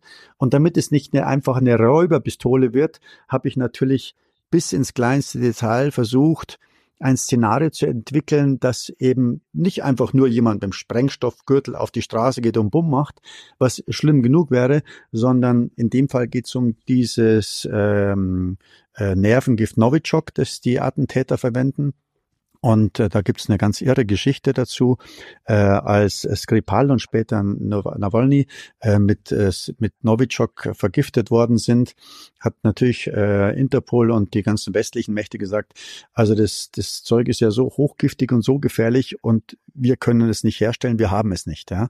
Äh, wir können, also da, deswegen fällt auch der Nachweis schwer, ob es aus Russland kommt oder nicht, weil wir ja noch nicht mal die Formel dafür kennen. Ja, wir kennen nur die Wirkung. Also wir kennen, können quasi nur sagen, es war Novichok, weil die Art, wie das Gift den Menschen tötet, dieselbe ist. Äh, woraufhin die eben ähm, sehr lange geforscht und entwickelt und die, die ganze Formel äh, nachexerzieren haben können und nachgemacht haben. Und ihr merkt schon, ich stoppe da ein bisschen bei dem Thema, weil das immer, immer emotional so erfasst. äh, und haben das natürlich im sehr geheimen Dossier, die gesamte Formel und alles, was mit Novichok zusammenhängt, äh, äh, abgelegt und auch natürlich den NATO-Partnern alle gegeben. Und eines Tages kam der Masalek, den ihr alle über ähm, Wirecard kennt, ja, bei kurz bevor äh, alles aufgeflogen ist und hat in London den Bankern gesagt, die, die ihm damals schon die Kredite entzogen wollen, also übrigens, ihr würdet mal aufpassen, was ihr da so alles vorhabt und macht, weil ich bin im Besitz von Novichok. Das hat er tatsächlich wortwörtlich so in diesem Meeting gesagt, wurde dann später auch äh, veröffentlicht. Also das ist jetzt, wie gesagt, nicht erfunden. Und dann hat man begonnen nachzuforschen, ob das stimmt, was er da gesagt hat. Und tatsächlich äh, kann, konnte man dann äh, nachweisen, es gab einen österreichischen Außenminister und der hat diese Formel an Wirecard, den Masalek, verkauft. Und ähm, Masalek hat dann untertauchen müssen, als die ganze Chose äh, aufgetaucht ist, ja, und es hat sich nach Russland abgesetzt. Allerdings sind äh, seine Münchner Wohnung, extrem teure, sehr luxuriöse Wohnung, nach wie vor von einem syrischen Konto bezahlt worden, wo seine Ex, na, wo seine Freundin noch gelebt hat. Die war ja weiterhin in Deutschland, ja. Und äh, der, da genau wie er auf der Flucht war, ist dort gleich die nächsten zwei Jahre an Miete bezahlt worden. Also wir reden von richtig viel Geld, aber eben aus einer Ecke, aus der das Geld hätte gar nicht kommen können, ja. Und da fängt meine Fiktion an, weil ich dann sage, Vielleicht hat der gute äh, Masalek ja diese Formeln dann tatsächlich an irgendeine syrische Geheimorganisation verkauft, um äh, seine Flucht zu finanzieren etc. Und seitdem sind die in der äh, im Besitz dieser Formel, ja, und haben die dann natürlich wieder irgendwelchen Extremistengruppen gegeben.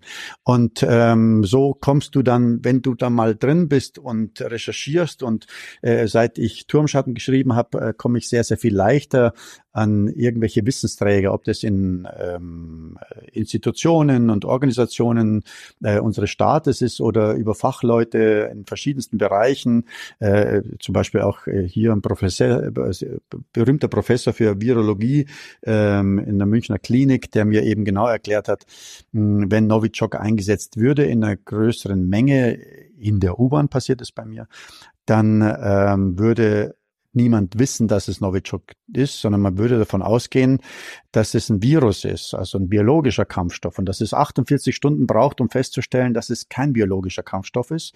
Und dann hatten wir wiederum die Analytic Task Force, ein Name, den du gar nicht glaubst, dass es sowas in Deutschland gibt, also die äh, ATF, die, die wirklich existiert, äh, erklärt. In so einem Fall würde man München, damit dieser vermeintliche biologische Virus nicht aus München raus kann, gibt es einen Notfallplan, einen sogenannten Wellenbrecher-Lockdown. Da ist dann äh, Corona Zuckerschlecken dagegen gewesen, wird komplett abgeriegelt, die ganze Stadt. Also es darf niemand, aber wirklich gar niemand mehr rein raus, auch nicht irgendwelche Sonderbeauftragten der Regierung oder sonst was. Es kommt niemand mehr rein, es kommt niemand mehr raus. Es herrscht sofort äh, Ausgangssperre und äh, dann ist die Analytic Task Force äh, werden aus ganz Deutschland zusammengezogen, um in dieser Stadt äh, den Virus zu bekämpfen. Und zwar auf eine ja dann doch ziemlich heftige Weise, die man sich nicht vorstellen kann, wenn man die Pläne nicht gelesen hat oder wenn man da keinen Einblick darauf bekommen hat. Und all dieses Szenario, wie also München abgeschottet wird, wie ähm, also da Beispiele, was eben dann hier passiert, das ist schon ähm, ja sehr, sehr bedrückend. Faszinierend. Das Buch hört sich so super an.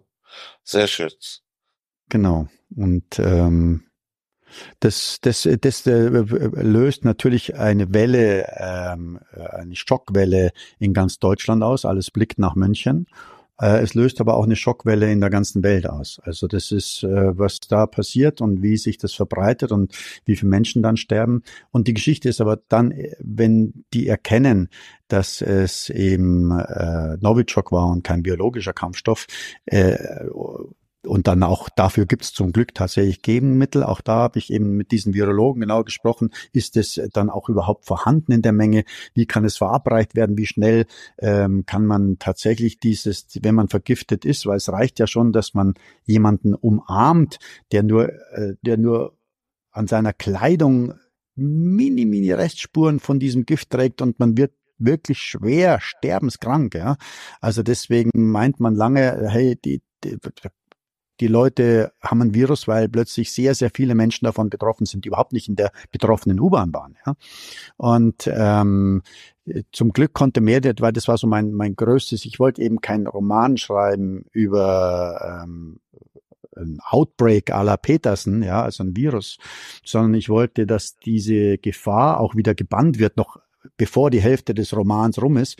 Und das äh, hat dann zu zum Glück dieser Professor bestätigt und somit konnte ich dann ein Szenario schaffen, dass in der Hälfte des Buches hm, dieser Lockdown auch wieder aufgehoben wird und wir die Nachwirkungen, was das auf die Gesellschaft jetzt bedeutet, wenn sowas Gigantisches, Schlimmes passiert, was dann, das äh, ist dann Teil der zweiten Hälfte des Buches. Als Journalist, ich habe immer so ein bisschen bei mir zumindest ertappe ich vielleicht geht es anderen Journalisten auch so, dass man so ein bisschen so einen Minderwertigkeitskomplex hat. Eigentlich, eigentlich wollen wir doch alle irgendwie Literaten sein. Und wenn ich das höre, dann äh, habe ich so, schwingt ein bisschen Neid mit, weil ich ähm, traue mir irgendwie einen Roman nicht zu, aber vielleicht soll man, sollte man das irgendwann mal mal machen, weil als Journalist hat man, kann man sich immer an der, an der Wirklichkeit festhalten, ja, man kann im Prinzip alles auf die Wirklichkeit schieben, aber Fiktion, Fantasie, ähm, Sprach, Sprachmacht, ja, das, das äh, ähm, klingt auf jeden Fall sehr interessant ähm, und und ähm, also ich brauche ich brauche die Wirklichkeit in meinen Romanen, weil ich glaube ich ähm, kein großer Literat bin. Also ähm, ich ich äh, bin kein wortgewandter ähm, Künstler. Also ich bediene mich eigentlich mehr so einer relativ einfachen Sprache, um ähm, Dinge zu vermitteln. Und ich bin auch niemand, der großartige Gefühle und Umgebungen beschreibt und äh, sondern äh, ich bin schon abhängig äh, von einer guten Erzählung in Form von einem Geschichtenerzähler. Die Geschichte selbst ist es. Und die Figuren versuche ich natürlich, soweit ich das kann, ähm, auszuarbeiten und äh, einfühlsam zu beschreiben, damit sie nachempfindbar werden. Aber ich brauche die Realität, sonst äh, glaube ich, wäre ich gar kein Autor geworden. Also ich, ich äh, versetze wirklich sehr, sehr viel Zeit ähm, äh, in die Recherche. Ich bin jetzt zum Beispiel beim nächsten Buch, ähm, geht es auch um einen Flugzeugabsturz und ich habe jetzt äh, eine Einladung bekommen, mh, hm, von der Lufthansa-Flotte in den Simulator nach Frankfurt zu kommen, war im Tower in München äh, und werde als nächstes quasi bei der Bundeswehr, die spielt auch eine Rolle, ähm, bei den bei der Flugsicherung sein und bei den Einsatzkräften, die dann tatsächlich im Gefahrfall ähm, solche Phantomjäger in die Luft setzen. Und äh, wie da die genaue Hierarchie ist und wer wann welche Entscheidung trifft und so weiter. Das äh, finde ich einfach hoch, hoch spannend und ohne dem geht zumindest meine Romane nicht. Also das ist halt genau. Ja, man hört das so durch, dass du, dass es dich scheinbar auch motiviert, selbst was dazu zu lernen. Ja, vermutlich, als du, wenn du anfängst zu schreiben, äh, ist es ein ganz anderes Bild und das, das, das, das Buch sieht am Ende ganz anders aus, als du, als du geplant hast. Ja, ja, das ist richtig. Also es ist äh, fasziniert hat mich äh, immer die äh, Romane von Michael Crichton, ja, äh, der eben aus, äh, wenn, wenn du irgendeins von seinen Büchern gelesen hast, selbst Jurassic Park, ja, aber es gibt mhm. viele, äh, die besser sind, dann hast du immer das Gefühl, äh, jetzt habe jetzt gibt zum Beispiel eins, das heißt Nippon Connection. Ja, vor, vor, Vordergründe geht's um einen ähm, Mord in einem quasi in äh, USA, äh, japanische Großgesellschaft, äh, hat eine Party und im obersten Stockwerk wird die Edelprostituierte, die man eingeladen hat, ermordet aufgefunden und jetzt müssen die den Mordfall klären. Aber eigentlich ist es ein Buch, das äh, ausführlich beschreibt, wie Japan, die den Krieg verloren haben, ähm, die äh, amerikanische Industrie unterwandert haben, um die Technologien zu erlernen, nach Japan zu bringen, und zu verbessern und wieder zurückzubringen, um den amerikanischen Markt zu erobern. Also diese, dieses, wie hat's Amerika, äh, wie hat's Japan geschafft, Amerika zum Beispiel den kompletten HiFi und Fernsehmarkt innerhalb von nur zehn Jahren wegzunehmen. Ja, die Amerikaner waren absolute äh, äh, Marktführer in Sachen alles, was mit Audio und Fernsehen zu tun hatte. Und dann kamen die Japaner und haben sie platt gemacht. Und das ist nicht kein Zufall gewesen, sondern das war eine große Strategie, die im, in Japan angelegt worden geworden ist, äh, langfristig. Und das ist, das ist eigentlich der Inhalt von Nippon Connection. Und äh, da habe ich zu, bei all seinen Romanen von Michael Crichton lernst du immer unglaublich viel über irgendein spezielles Thema. Und die sind so unterschiedliche Themen, dass du, äh, deswegen schreibt er auf der einen Seite plötzlich Fantasy fast und auf der anderen äh, über die Dinosaurier und so weiter. und, und, äh, und du lernst unglaublich. Und das, das hat mich immer fasziniert, dieses, diese Mischung aus Fiktion und Realität. Und wie entscheidest du, ob du jetzt einen Roman oder einen Thriller schreibst oder lieber äh, eine Adaption fürs Fernsehen oder einen Film, weil das wäre vielleicht weniger Arbeit oder, oder ist das ein naiver? Nee, das kam umgekehrt. Ich habe ich, ich hab, äh, dann, als äh, Turmschatten äh, ist ja inzwischen von Paramount verfilmt worden und da hatte ich äh, eben gesagt, äh, Leute, die Rechte kriegt ihr nur, wenn ihr mich auch als Drehbuchautor verpflichtet, was ein absolutes No-Go ist normalerweise. Also das ist äh, Filmproduzenten, gerade in USA äh, auch ist es ähm, verantworte, also es gab es in den 70ern öfters und so, aber später hat man dann gesagt, verantworte niemals den äh, den Autor. Autoren zum Drehbuchautoren. Mhm. Und das war aber hier eine Bedingung. Sie haben sich darauf einlassen. Somit habe ich die Drehbücher geschrieben. Die schienen wohl anderen Leuten gefallen zu haben.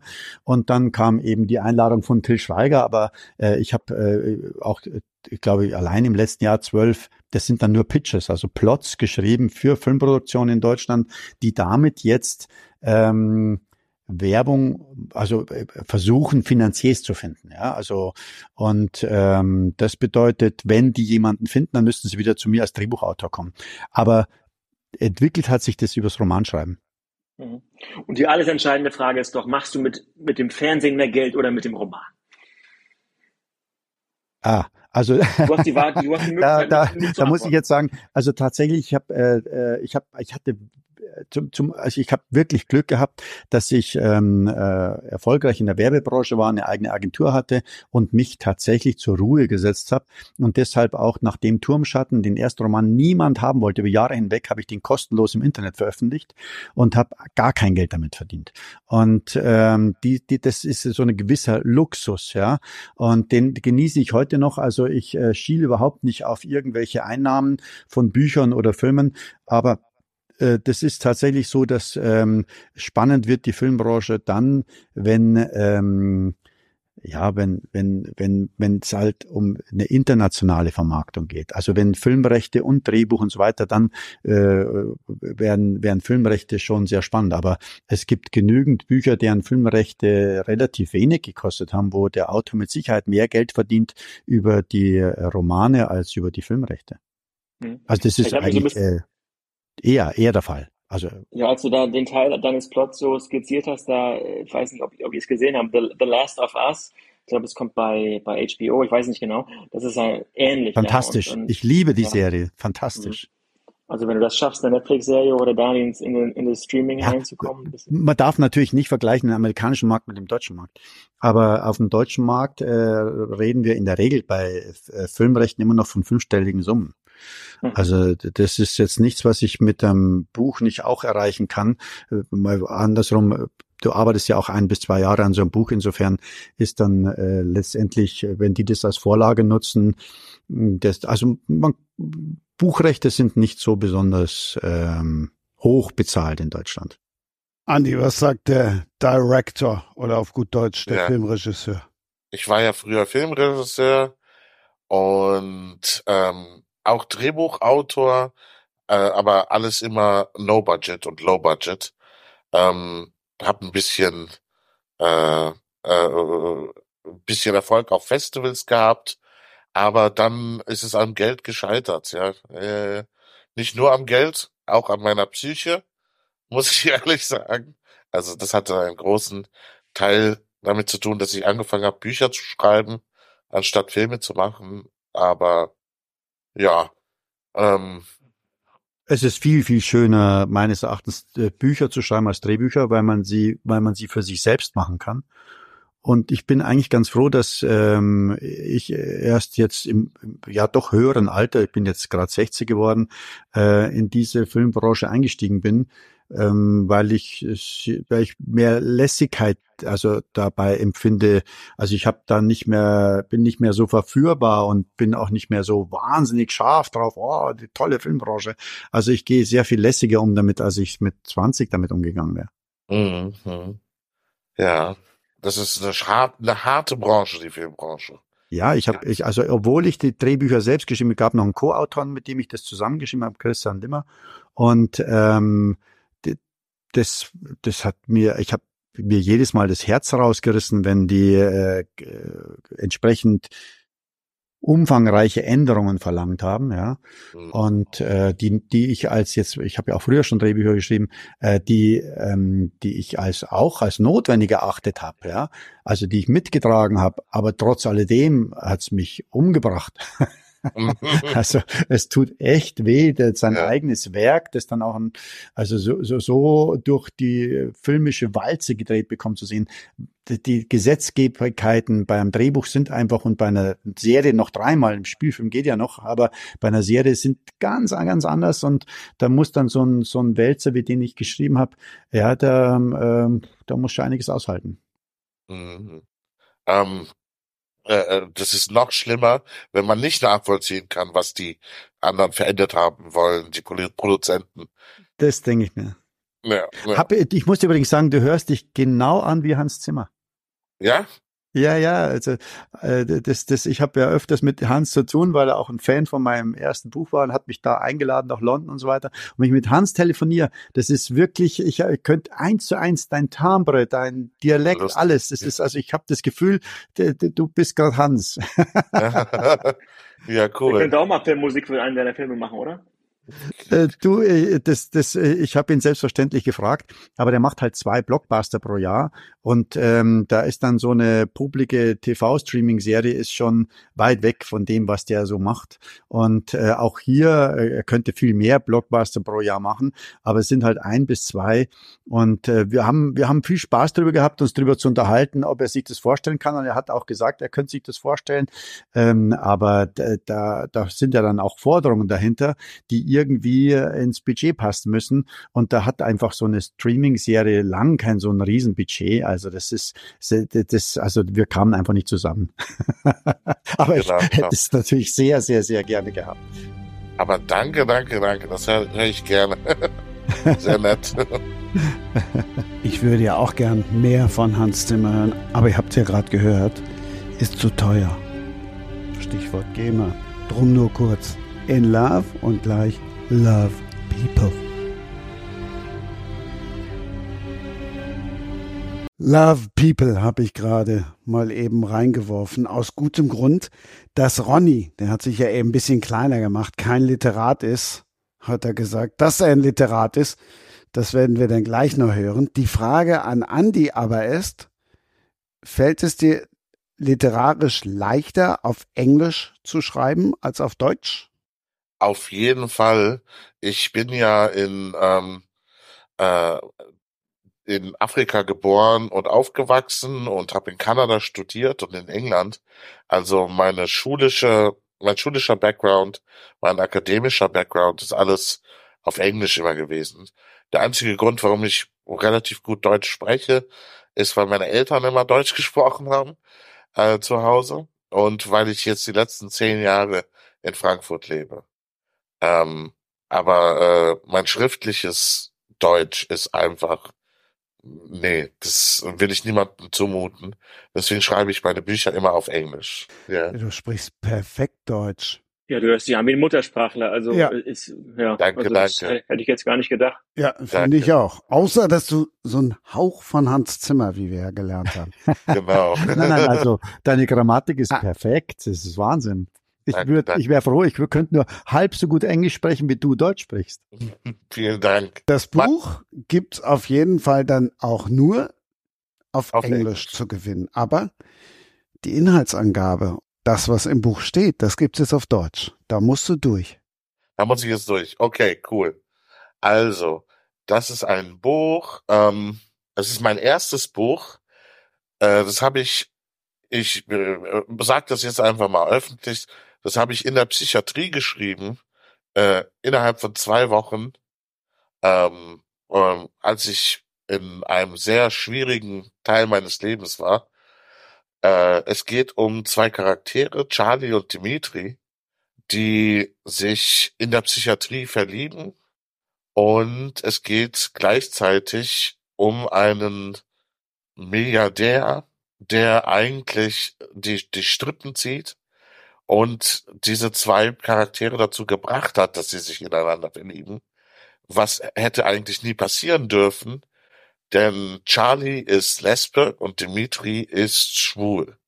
Und ähm, es hat alles irgendwie was mit Zeitreise zu tun, weil nämlich dieser Milliardär das Kind ist von Charlie und Dimitri und deswegen unbedingt die zwei dazu ähm, äh, manipulieren musste, äh, dass sie sich, dass sie miteinander schlafen, damit er gezeugt werden kann. Ähm, es ist eine sehr verrückte Geschichte, aber ich, ich, ich, ähm, ich äh, schwöre, es macht Sinn, äh, wenn man es gelesen hat. Da macht alles einigermaßen Sinn. Dieses Buch hat, ich liebe dieses Buch, das ist mein Lieblingsbuch. Ich habe seitdem andere geschrieben, aber es bleibt immer noch ähm, das Lieblingsbuch von mir, weil es einfach so roh aus mir rausgekommen ist. Ähm, ich hab's ähm, äh, immer morgens, so ungefähr um vier Uhr morgens bin ich aufgewacht in der Psychiatrie und habe zwei Stunden geschrieben. Und dann habe ich den Tag begonnen, Medikamente bekommen, Therapien gemacht, was weiß ich. Ähm, am Abend Medikamente wieder zum Schlafen bekommen. Und dann bin ich wieder um vier aufgestanden. Einfach von alleine. Das war richtig komisch. Und habe das nächste, die nächsten zwei Kapitel geschrieben. Und so ging das dann zwei Wochen. Und ähm, ja, und daraus ist Love People gekommen. Ich habe es natürlich danach noch bearbeiten müssen. Das ist bei Büchern ja immer so. Ähm, und das hat auch ein bisschen länger gedauert. Aber ähm, hauptsächlich, was in dem Buch steht, ähm, ist einfach wie ein Traum ähm, aus mir, aus meinen Fingern äh, rausgeflossen in den Computer hinein. Ähm, war richtig, ja, es war sehr schön. Und ähm, ja, nee, ich weiß, ich weiß jetzt nicht, was ich noch äh, als Darf ich vielleicht sagen. nachfragen? Also ich weiß nicht, wie, wie persönlich du da werden möchtest, aber kannst ja. du sagen, äh, wie viel da von dir selbst auch in diesem Buch, in dieser Handlung steckt? Oder ähm, ja, man sagt ja immer Fußball, äh, man sagt Fußball, Entschuldigung, man sagt ja immer, Literatur ist auch so eine Art Selbsttherapie, vielleicht ist es eine Floskel, aber kannst du dazu was sagen, ohne vielleicht zu persönlich zu werden? Ja, auf jeden Fall, danke. Ähm, äh, in dem Buch steckt natürlich sehr viel von mir drin. Ich habe, ähm, äh, ich bin äh, selber Teil der LGBT-Community und ich äh, ähm, bin ähm, und es spielt auch in der Psychiatrie. Ich bin auch, äh, ich habe auch eine chronische psychische Erkrankung ähm, und dies, äh, ja und ähm, das Buch ist äh, war so eine Rebellion gegen meine Erkrankung, gegen meine Krankheit. Ich habe ähm, damals war ich sehr geräuschempfindlich zum Beispiel und hatte die Wahngedanken, dass jedes Geräusch, das ich höre, ähm, von jemandem extra gemacht wurde, um mich äh, in, in eine bestimmte Richtung zu lenken.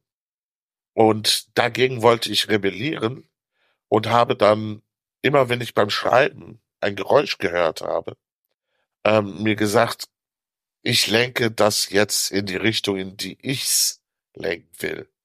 Also ähm, äh, von einem Satz zum nächsten, von einem Absatz zum nächsten, ein Kapitel zum anderen, äh, ist es oft eine Re sind die, äh, ist dieses Buch oft eine Reaktion auf einen Wahngedanken oder auf ähm, etwas, äh, was äh, was mir nicht äh, gefallen hat, äh, weil es zu laut war oder ja.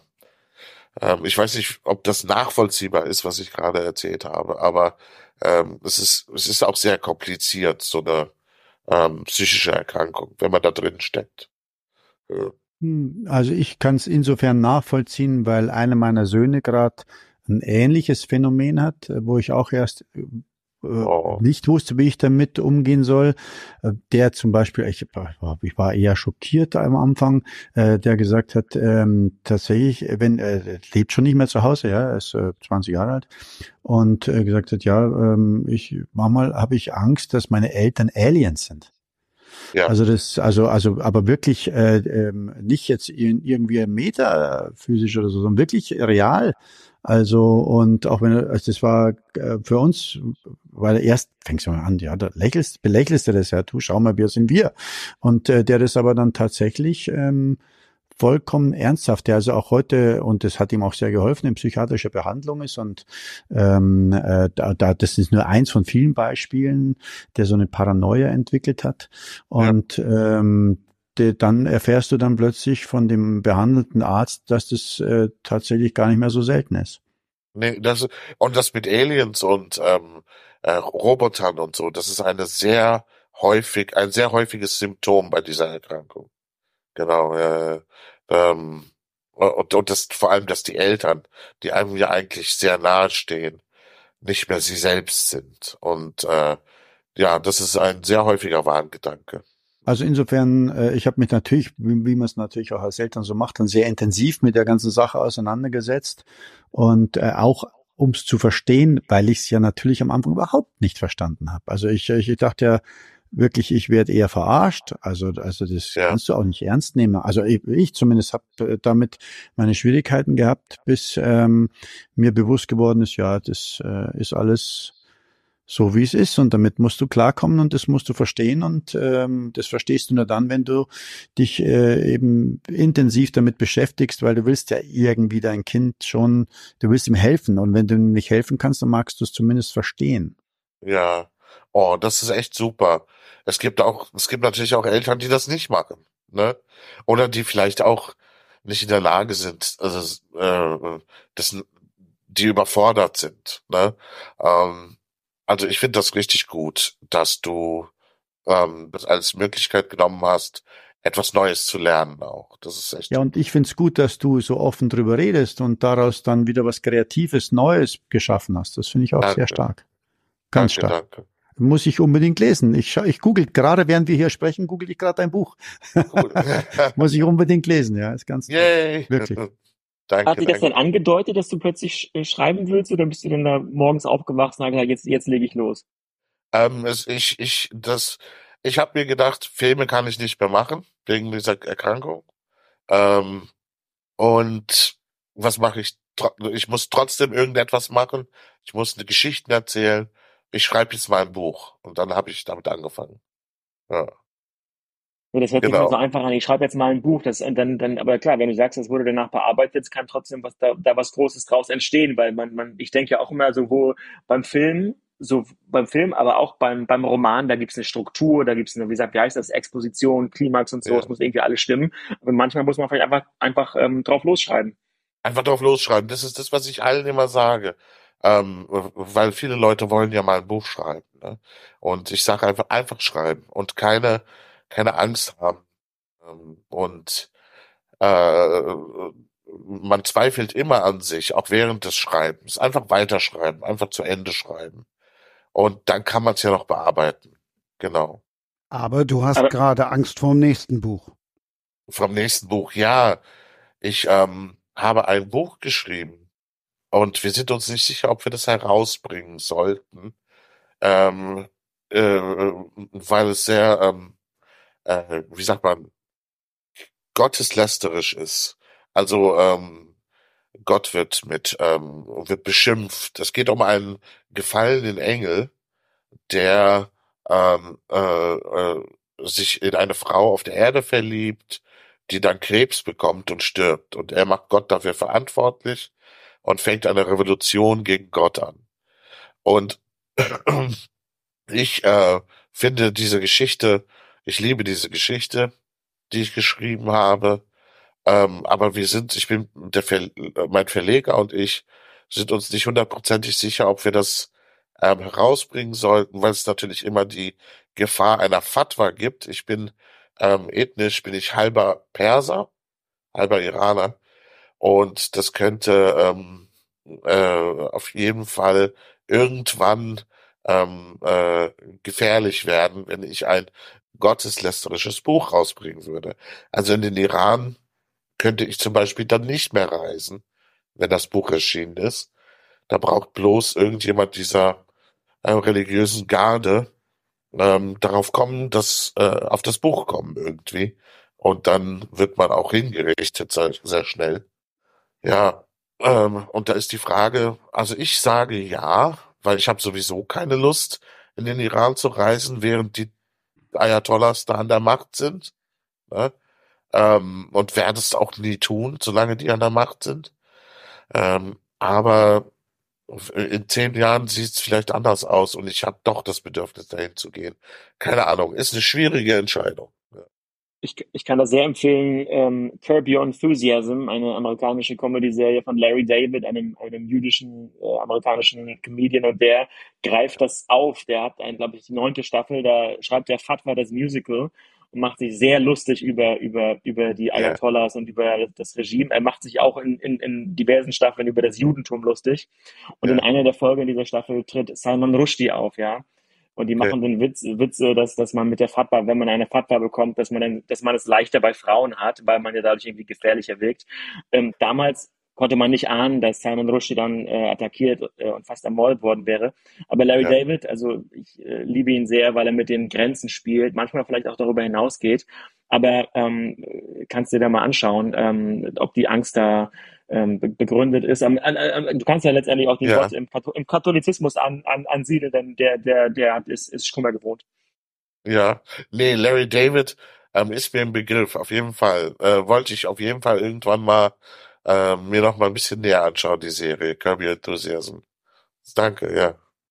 Sehr cool. Ja, ist schon, ist schon eine schwere Entscheidung. Also, ähm, also ich kann bei Turmschatten habe ich ja sehr, sehr stark äh, die ganze rechtsradikale Szene ähm, ins Visier genommen, hatte dann wahrscheinlich Glück, dass der Roman erstmal nicht erfolgreich war.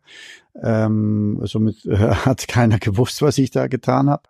Aber ja. dann, als es dann doch erfolgreich wurde, ähm, äh, habe ich dann sehr beklemmendes Gefühl gehabt, äh, da in München so auf dem Präsentierteller zu sein, weil man musste nur im Internet einmal googeln und hatte meine Privatadresse, weil früher in Deutschland sind die gelben Seiten, also die klassischen Telefonbücher eins zu eins, einfach übernommen worden ins Internet. Und wenn du es nicht aktiv versucht hast, äh, zu löschen, dann bleibt es da auch stehen. Inzwischen haben zig Copy-Seiten die Adresse kopiert, also man konnte mich leicht finden.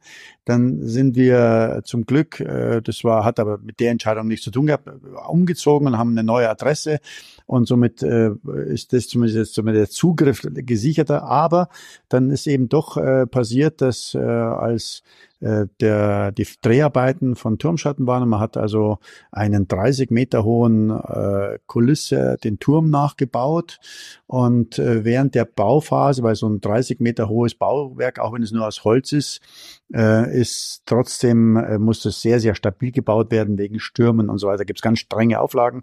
Und in einer der Nächte haben sich dann dort eben irgendwelche ja, ungeklärter Herkunft dem Turm eben genähert, haben dann relativ ja. professionell die dort angelegten Stram, äh, Starkstromleitungen zerschnitten und haben mit denen ein Feuer gelegt. Ja, also so eine Starkstromleitung, die kappst du jetzt auch nicht mal einfach so aus Jux und Dollerei. Das ist schon echt, äh, da musste schon jemand ja. sein, der sich damit auskennt und ähm, sind dann aber wohl entdeckt worden und äh, aber unerkannterweise geflüchtet. Also man konnte den Brand verhindern und äh, dann daraufhin hat dann natürlich auch äh, die gesamte Produktion äh, eine neue Sicherheitsstufe bekommen, äh, stärkere Bewachungen und auch ähm, äh, zum Beispiel einen kompletten Pseudonym. Also man hat äh, den, den, der, der Name Turmschatten durfte nirgendwo mehr genannt werden, weder in den Drehbüchern noch sonst wo. Und ähm, dann wurde ich immer gefragt, ja, ob ich schon mal irgendwann äh, Drohungen bekommen habe. Und ich konnte bis zum jetzigen Zeitpunkt immer sagen, äh, offensichtlich lesen die nicht. Ja, also so nach dem Motto, wenn wenn mal der die TV-Serie rauskommt, dann wird es wahrscheinlich gefährlicher werden. Ja. Ah, und meiner Frau war das natürlich extrem unangenehm alles, vor allen Dingen, dass ich jetzt ja auch noch einen Roman geschrieben habe, bei dem die ähm, Islamisten sehr schlecht abschneiden. Aber ich sage immer, das, äh, also ja, also es muss raus. Also und äh, wenn ich es schreibe und wenn ich sowas mache äh, und das dann für mich zu behalten, da würde ich ja noch unglücklicher werden. Also, ähm, also das gilt natürlich nur für mich, aber ich, ich hab, war auch vor der Entscheidung gestanden, veröffentlichen oder nicht veröffentlichen. Und ich habe äh, dann gesagt, ja, ich veröffentliche es. Mhm. Okay. Also um, ich glaube, dass ähm, äh, ja, aber es muss jeder für sich entscheiden. Aber ich verstehe die das Dilemma, in dem du da steckst. Ja, ja. Aber ich, ich, ich will es veröffentlichen. Also ich will es auf jeden Fall. Ja. Ähm, ja. Ähm, es kann sein, dass es nicht, dass ich es nicht tue, aber ähm, ich glaube schon. Ich glaube schon. Ja. Äh, der Titel ist The Book of Zelaphiel. Zelaphiel ist ähm, äh, einer der Erzengel und äh, der Engel, der Gott die Gebete der Menschen bringt. Mhm. Und, und in, in, in dieser Geschichte bringt er ihm halt die, den Hass der Menschen. Also, Mhm. Ähm, genau. Ja, am Ende Ja. stirbt Gott und wir gehen wieder zurück in ein formloses Universum. Ohne Planeten, ohne alles. Und, ja. Das klingt sehr mutig und, und ich glaube auch, weißt du, so Mut wird natürlich am Ende auch honoriert. Also ähm, es gibt da genügend Menschen, die sich genau deshalb dann dafür interessieren. Also äh, da kann es also durchaus sein, dass du halt auch ähm, ja viel Lob und viel Zustimmung bekommst. Das wäre natürlich auch toll. Also, das wäre super. Und dann wäre es ja schade, wenn du das zurückgehalten hättest. Ja. Aber der, der Punkt, dass er nochmal in den Iran reisen will, vielleicht in der Zukunft, ist ja auch, ich, ich war äh, im vergangenen Dezember zum ersten Mal in Saudi-Arabien und da ist Religion ja zentral. Ja, die Scharia ist die Basis für das, die gesamte Rechtsprechung.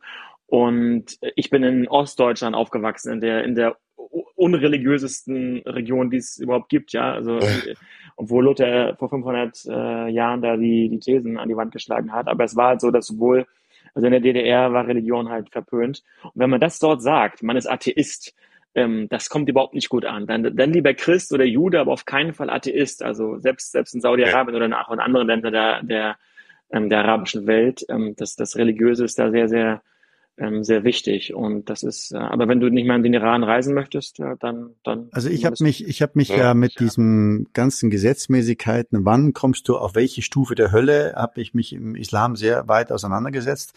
Und äh, die Ungläubigen sind ja noch nicht mal in der schlimmsten Stufe der Hölle, sondern es sind tatsächlich die ehemalig gläubigen Muslime, die dem Glauben den Rücken kehren. Das ist die schlimmste Stufe, die man äh, erreichen kann. Also das ist, wenn du also muslimisch äh, erzogen wurdest und dem Lau- Glauben angehört hast und dann sagst, ähm, hm, das ist für die noch viel, viel schlimmer als wir alle Christen und äh, Europäer zusammen.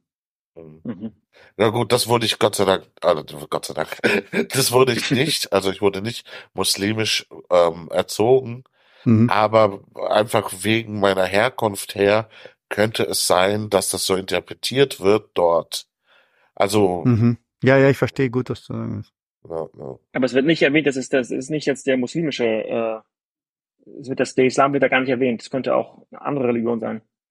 Ähm, doch, der, der wird, ähm, äh, doch, ähm, also es- der Christ, äh, das Christentum, der Islam und ähm, der Buddhismus und Hinduismus werden alle erwähnt. Hauptsächlich geht's aber um, um äh, spielt es um im Christentum. Ja. Und Selaphiel, äh, der Erzengel, den gibt's im Islam, glaube ich, nicht. Der kommt aus der christlichen und jüdischen, ähm, äh, aus der, äh, äh, aus der, ähm, aus dem Zweig. Genau. Mhm. Wir haben über Drohungen und Bedrohung gesprochen und auch über Mut. Wie mutig, Ronny, ist es denn, ein Buch zu betiteln mit der Überschrift Spielfeld der Herrenmenschen? Ja, über den Titel, den haben, da haben wir lange drüber gesprochen und ich wollte äh, endlich mal auch ein bisschen reißerischer geht vielleicht zu weit, aber meine, die, die, die Titel meiner ersten fünf Bücher, die waren immer so ein bisschen äh, neutraler. Ich war ja auch, wir haben ja alle irgendwie heikle Themen heute aus unterschiedlichen Gründen. Ich hatte auch mal ein Buch über Hooligans geschrieben, danach eins über, über Unterwanderung von Neonazis im Fußball, auch mal eins über Homophobie.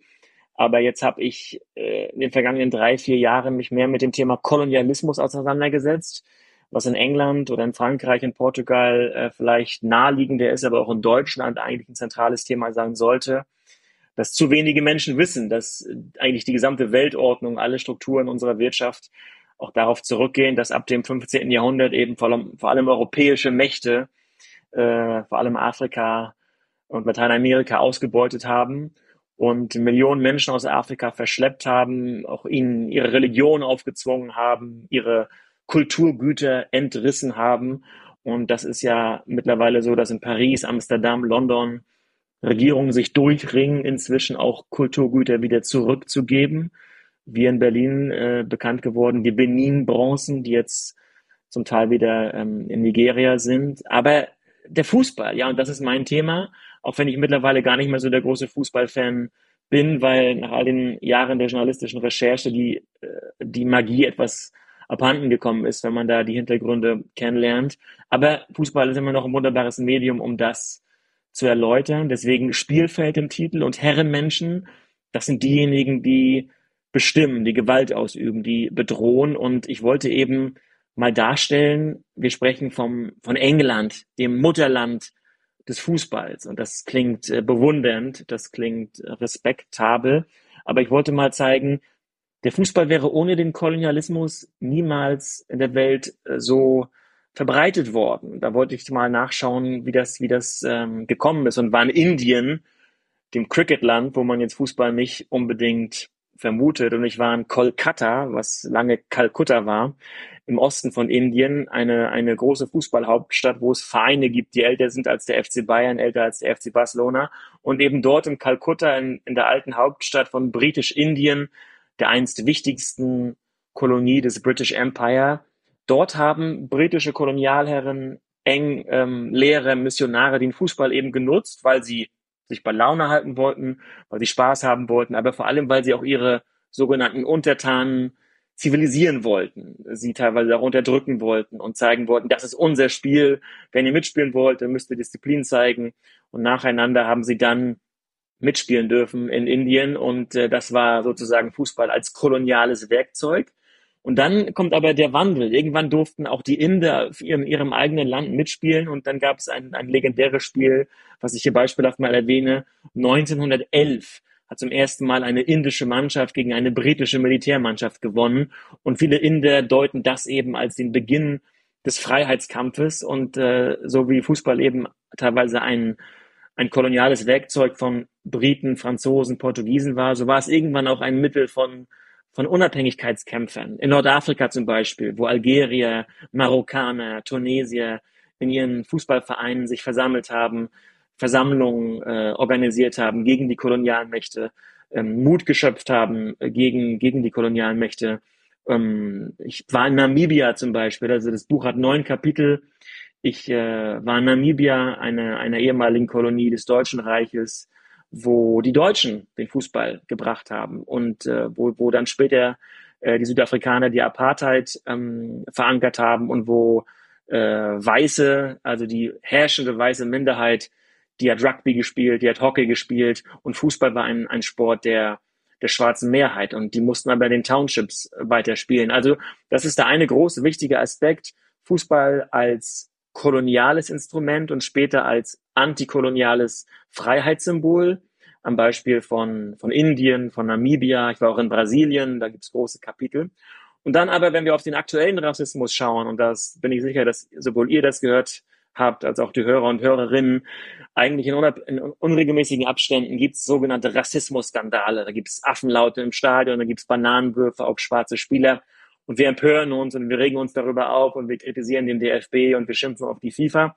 Aber koloniale Denkmuster, die sind bei uns irgendwie allen eingepflanzt, ja. Also das alte koloniale Denken seit dem 16. Jahrhundert, also die alte sogenannte Rassenlehre, die auch wissenschaftlich damals fundiert war, obwohl es die, die, die Aufklärung gab, wo wir die als, als die, als die Schöpfer galten in Europa, Freiheitsliebe, französische Revolution, Gleichzeitig gab es dann eben die rassistische Wissenschaft, damit wir uns rechtfertigen können, ja, es ist doch okay, Afrika auszubeuten, es ist doch okay, Südamerika aus, auszubeuten. Und ganz vereinfacht gesagt, die Weißen waren intellektuell überlegen, aber körperlich unterlegen.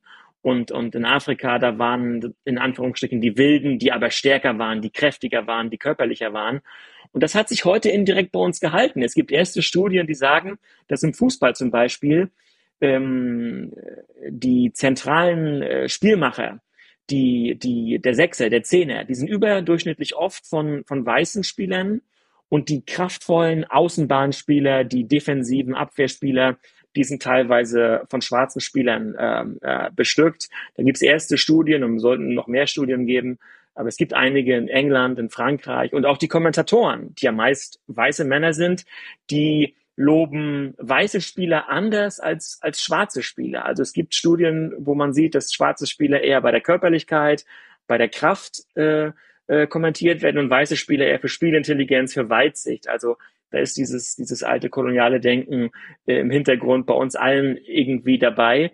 Und da, das finde ich sehr, sehr spannend und darüber sollten wir irgendwie auch diskutieren. Und ja, wir sollten darüber diskutieren, wenn schwarze Spieler rassistisch beleidigt werden, aber auch dieses, dieses koloniale Denken, ja. Und äh, jetzt vielleicht nochmal, ähm, äh, wir haben eine Europameisterschaft vor uns in Deutschland 2024 und das Nationalteam sieht heutzutage ganz anders aus als noch beim Sommermärchen 2006 oder bei der WM-Mannschaft 2014, als Deutschland ja Weltmeister wurde. Und da sagt man ganz oft, ach, wir haben diese bunte Nationalmannschaft, dieses Symbol des Multikulturalismus. Das ist leider auch etwas romantisierend und verklärend, weil ich habe ganz oft in Recherchen gehört von nicht weißen Fußballern, dass sie gedrängt wurden, Sportler zu werden, Athleten zu werden. Sie wurden nicht dazu gedrängt, in die Bibliothek zu gehen oder zu le lernen oder, oder sich der Bildung zu widmen, weil das traut man ja ganz oft äh, äh, schwarzen Menschen oder auch äh, nicht, nicht zu. Das ist, ist, ist leider so. Und dieser, diese Lebenslüge des Sommermärchens 2006, die Lebenslüge der, der multikulturellen Nationalmannschaft um Özil, Gündogan, Sané und so weiter. Was ist seitdem passiert? Thilo Sarrazin hat einen Bestseller geschrieben nach dem anderen. Pegida, AfD, äh, diverse äh, rechtspopulistische Bewegungen. Also der Fußball ist da bei weitem nicht nicht so bunt und multikulturell, äh, wie er sich gibt. Und ähm, in den Sportredaktionen. Und leider auch nicht erfolgreich. und leider auch nicht erfolgreich.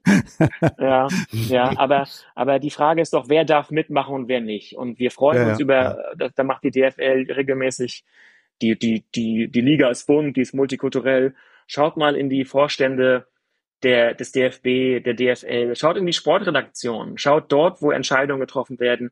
Da findet man die, die sogenannte Einwanderungsgesellschaft, die 25 Prozent der Deutschen mit Einwandererbiografie, die findet man da überhaupt nicht. Und deswegen, das ist das, das ist so das zentrale Thema äh, des Buches. Und, und zwar eine sehr interessante, also ich war in, es waren drei Jahre Recherche. Ich war auf fünf Kontinenten unterwegs, mehr als 100 Interviews und, und habe mich sehr intensiv mit, mit der Kolonialzeit befasst und man kann das sehr anschaulich am Beispiel des Fußballs ähm, deutlich machen. Und ich hoffe, dass, dass man dadurch eine Debatte anstoßen kann. Aber jetzt, wo ich Peter gehört habe, vielleicht wäre dann Roman ähm, auch ein besseres Medium gewesen. Nein, ich finde das super interessant. Das also ich finde auch, ja, ja. Also wie vor allen Dingen, wie man irgendwie ähm, als Binde, ich habe jetzt auch inzwischen deine Romane, äh, deine Bücher gerade alle kurz mal gegoogelt und angerissen und Bewertungen gelesen und so. Also das ist ganz spannend, äh, dass, dass du zum zentralen Thema äh, den Sport nutzt, um von dort aus andere Themen anzuschneiden. Finde ich ganz, ganz, ganz irre. Mhm. So. Also das, das ist, das ist ähm, spannend beim Buchmarkt. Du kannst ja auch vielleicht später noch mal was dazu sagen, weil man also ich habe ja zum Beispiel auch wieder, ich gehe auch in Schulen, ich mache auch Vorträge, Veranstaltungen und habe auch viel zum Beispiel über Katar vor der WM 2022 gemacht, Saudi-Arabien Thema Menschenrechte. Und dieses, dieses politische Publikum, was, was Romane liest, was, was bereit ist für politische Bildung, das findet den Fußball oft bisschen bäh und wollen sich damit nicht beschäftigen. Und die vielen Tausenden, Zehntausenden Menschen, die ins Stadion gehen, kriegt man manchmal auch nicht so richtig für politische äh, Sachbücher. Und das ist so eine Art, äh, das ist die Schnittstelle, die ich versuche da auszuleuchten, aber ganz, ganz oft war ich bei Veranstaltungen vor 10, 15, auch nur vor fünf Leuten und, und es ist oftmals frustrierend. Dann gibt es natürlich auch Veranstaltungen mit 150, 200 Leuten aber es ist schon schon müßig, ne? Und, und so. Aber das ist doch eine richtige Marktlücke. Also im, im sagen mal mit deinem Insiderwissen, mit deinem Fachwissen, mm, mit deinen Ansichten, ja, äh, mit deiner Recherche. Stell dir mal vor, was passieren würde, wenn du über Thema Fußball noch dazu aus deutscher Sicht einen Roman schreiben würdest, der aber tatsächlich ganz heiße Eisen anfasst. Äh, also immer so, dass man, wenn man das liest, ähm, immer das Gefühl hat, ja, das, das ist, das ist ja alles so. Also, weil du so viel Hintergrundwissen hast. Das wäre ja, also ich könnte mir das gerade bei der Leserschaft eben, wenn du das so schreibst, dass auch sich die angesprochen fühlen, die alle ins Stadion gehen, ist ja ein Riesenklientel. Super, ja. Ja, absolut. Ich achte auch darauf, also ähm, wobei das ist ein Thema, wo ich, ich habe da Respekt davor, wenn ich da, ich meine, ich war äh, für Recherchen in Brasilien, ich war zehn Tage in São Paulo, ich war zehn Tage in Kalkutta, äh, ich war zehn Tage in, in Namibia. Das ist auf der, auf der einen Seite ist das teuer, ist das intensiv, auf der anderen Seite reicht es bei weitem nicht, um sich dort als Experte aufzuschwingen, ja, wenn man, wenn man da kurz Aber mal das Insiderwissen, das du hast, das Ja, Insiderwissen ich lese reicht viel. leicht.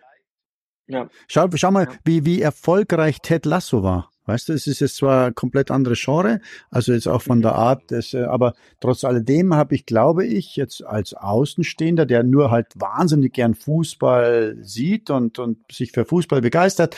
Ähm, wir haben auch lange in der Werbeagentur so eine Altherrenmannschaft gespielt äh, und hatten einmal, das nur mal ganz nebenbei, weil das sagt ja vielleicht was, äh, die, zum einen war die Bianca Rech und dann später die Lina Magul waren bei, haben bei uns gearbeitet in der Agentur, ja.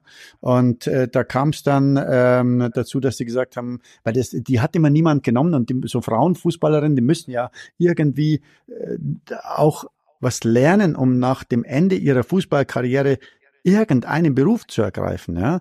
Weil anders als die männlichen Fußballkollegen haben die ja keine Millionen dann danach.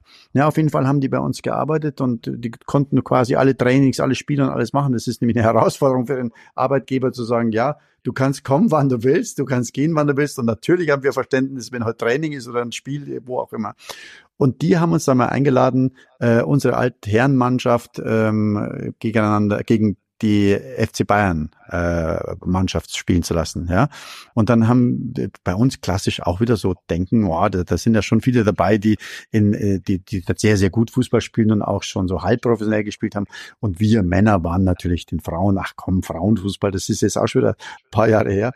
Und wir haben natürlich irgendwie weiß nicht, 20 zu 0 verloren. und in der Halbzeit waren wir alle erschöpft in der Kabine gesessen und diese haben sich noch warm gemacht und sind rumgelaufen. Aber das ist so mein eigener Fußballhintergrund. Und bei Ted Lasso habe ich zum das Gefühl gehabt, ich habe was über Fußball gelernt, also über die, über Backstage, ja. Äh, da wirst du, das wirst du belächeln, weil da wahrscheinlich eine ganz andere Information hast. Aber was ich da zumindestens alles mitbekommen habe, das war für mich absolut faszinierend. Und das ist wahrscheinlich nur ein Hauch von äh, dem, was du wirklich weißt über das Business. Ja, Ted Lasso war wunderbar. Das, das fand ich gut, weil er nämlich auch diese Themen angepackt hat, nämlich wie Homophobie und wie Spielersucht und, und Wettbewerb. Ähm, ähm, Wett, Das war super. ähm, Ja, das war, er hat das eingebettet, es war witzig, es war geistreich, es war gut.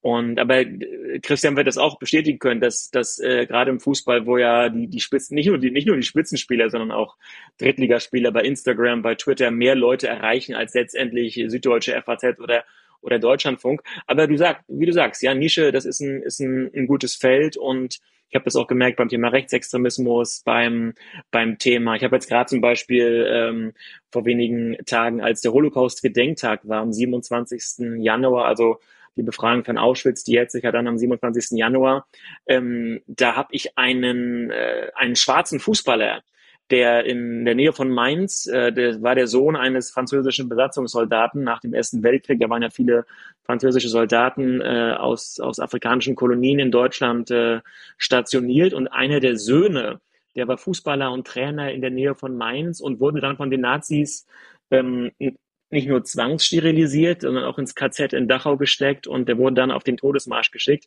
Und dieser Heinz Kerz, so heißt er, also ein, ein schwarzer junger Deutscher, der hat dann ähm, nach dem Krieg ist er wieder in seine Heimatstadt zurückgekehrt, hat als Fußballtrainer gearbeitet, hat, ist aber dann an den Folgen der Wow. KZ-Haft schon relativ früh äh, mit Das ist 60 ja eine Story. ähm, gestorben. Ja, und, wow. und Heinz Wie Kerz, solche der? Leute, Heinz Kerz, Heinz Kerz, ähm, den erwähne ich da auch in dem Buch. Und worauf ich hinaus will, ist, dass, dass über Heinz Kerz mittlerweile in der Schule in Niederolm in Mainz ähm, im Geschichtsunterricht gesprochen wird. Und diejenigen, die sich nicht mehr für diese abstrakten Opferzahlen interessieren und für die Geschichtsunterricht eher was Sperriges, was Düsteres ist, aber die Fußball lieben, die kommen über Heinz Kerz eben zu diesem äh, dunklen Thema ähm, äh, des Holocaust. Und Fußball ist also super ein Medium äh, für, für Bildung. Und das merke ich ganz oft bei diesen Veranstaltungen, dass man mit jungen Leuten, bei mir war das auch so, bei mir hat das Bücherlesen, diese klassische Bildung, das war bei mir in der Familie oder im Umfeld nicht so groß geschrieben, aber ich habe mich dann in den Teenagerjahren, Anfang der Anfang der 20er, als ich bei Hansa Rostock Fußballfan war, dafür interessiert. Und das waren die Jahre in den 90ern, als Lichtenhagen war, als es Rassismus gab. Das, das fand ich nicht gut, das fand ich schlimm, aber ich habe damals nicht verstanden, warum ich es schlimm fand, sondern habe das später dann erst mir erschlossen mit dem, mit dem konkreten Wissen.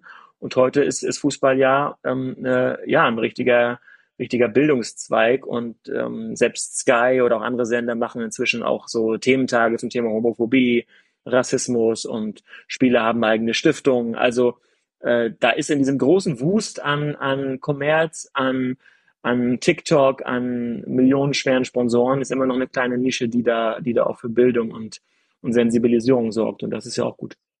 Ja.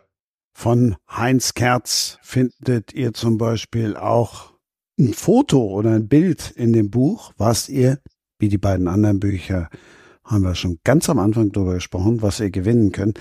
Gibt's auch ein Foto? Gibt's noch mehr Bilder und wo sind die Bilder her? Ja, also ich habe viele Fotos gemacht natürlich auf den Reisen und das ist immer der Nachteil in einem Buch, dass man, ich zumindest, äh, möchte lieber schreiben, möchte lieber Argumente abwägen, möchte lieber so, so weit wie möglich das beschreiben. Dann sagen einige Leute, da müssen auch mehr Bücher, äh, mehr, mehr Fotos rein. Ähm, dann denke ich, ja, aber die Leute wollen doch kaufen doch keine Bücher, um Fotos zu sehen. Ähm, deswegen habe ich das diesmal so gemacht. Am Anfang des Kapitels steht ein, ist ein Foto von, von einer Recherche in Kalkutta, in São Paulo, in Lissabon.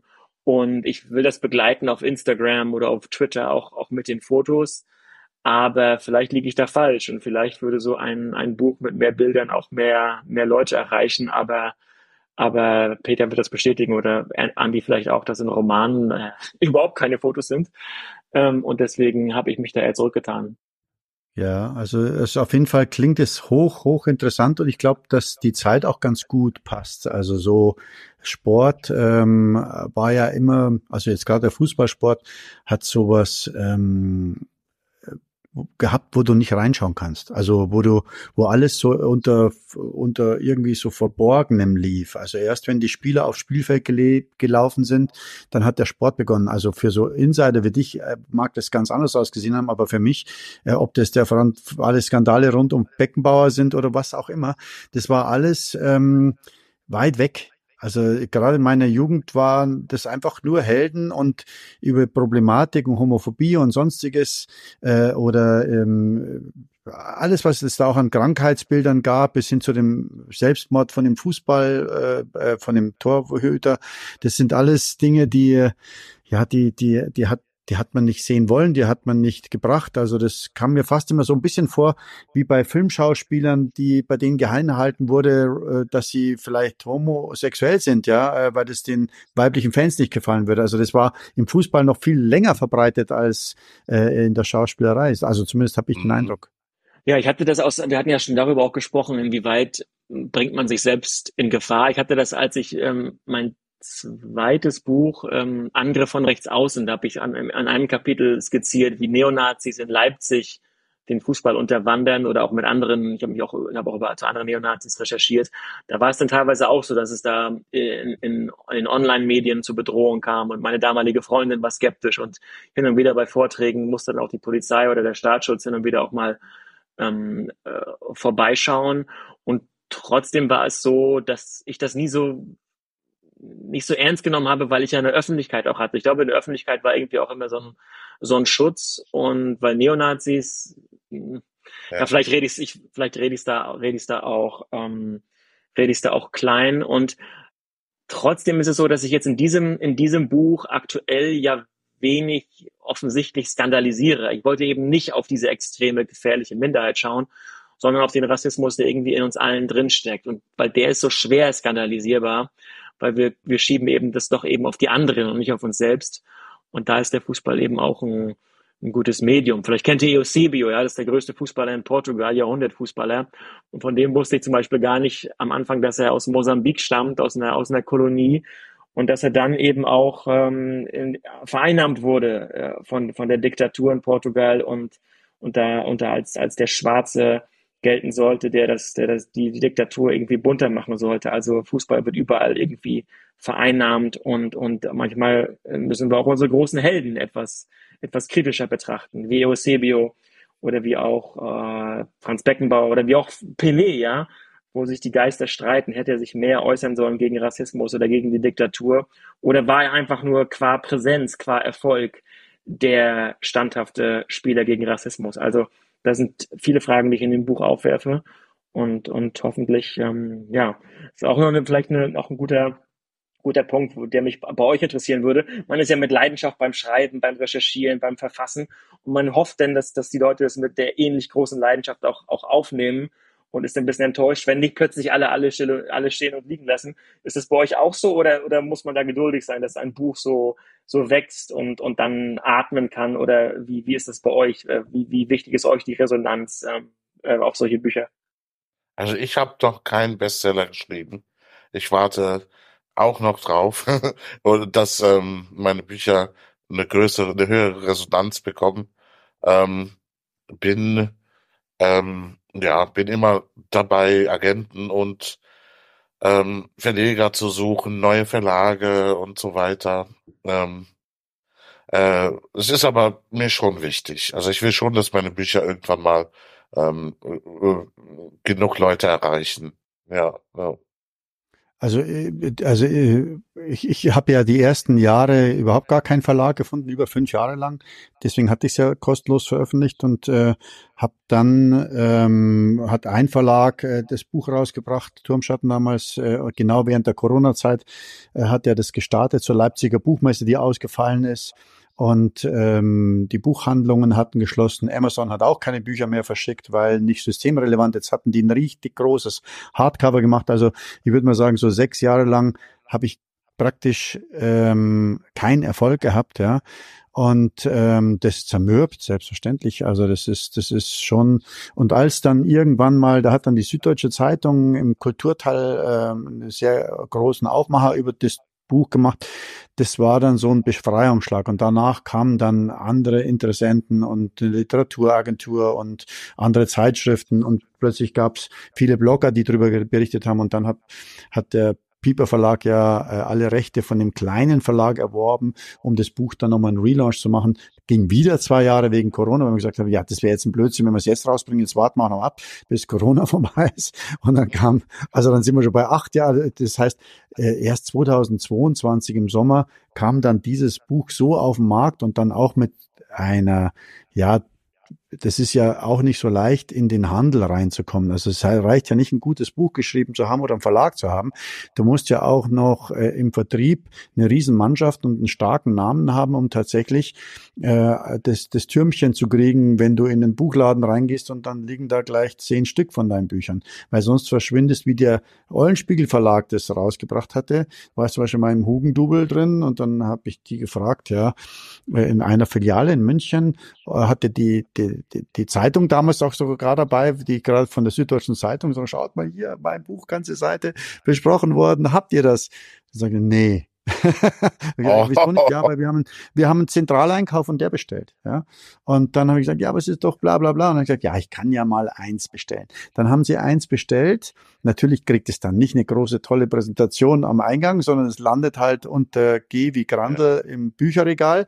Und ähm, damals konnte man noch online schauen, bei der, bei, wo, in welchen Filialen das Buch vorhanden ist und da stand da überall nicht erhältlich, nur und dort, wo Bücher erhältlich waren, da ist, ist ein grünes Fähnchen gewesen und dann gab es aber noch die gelbe Fahne, die war für fast vergriffen, ja.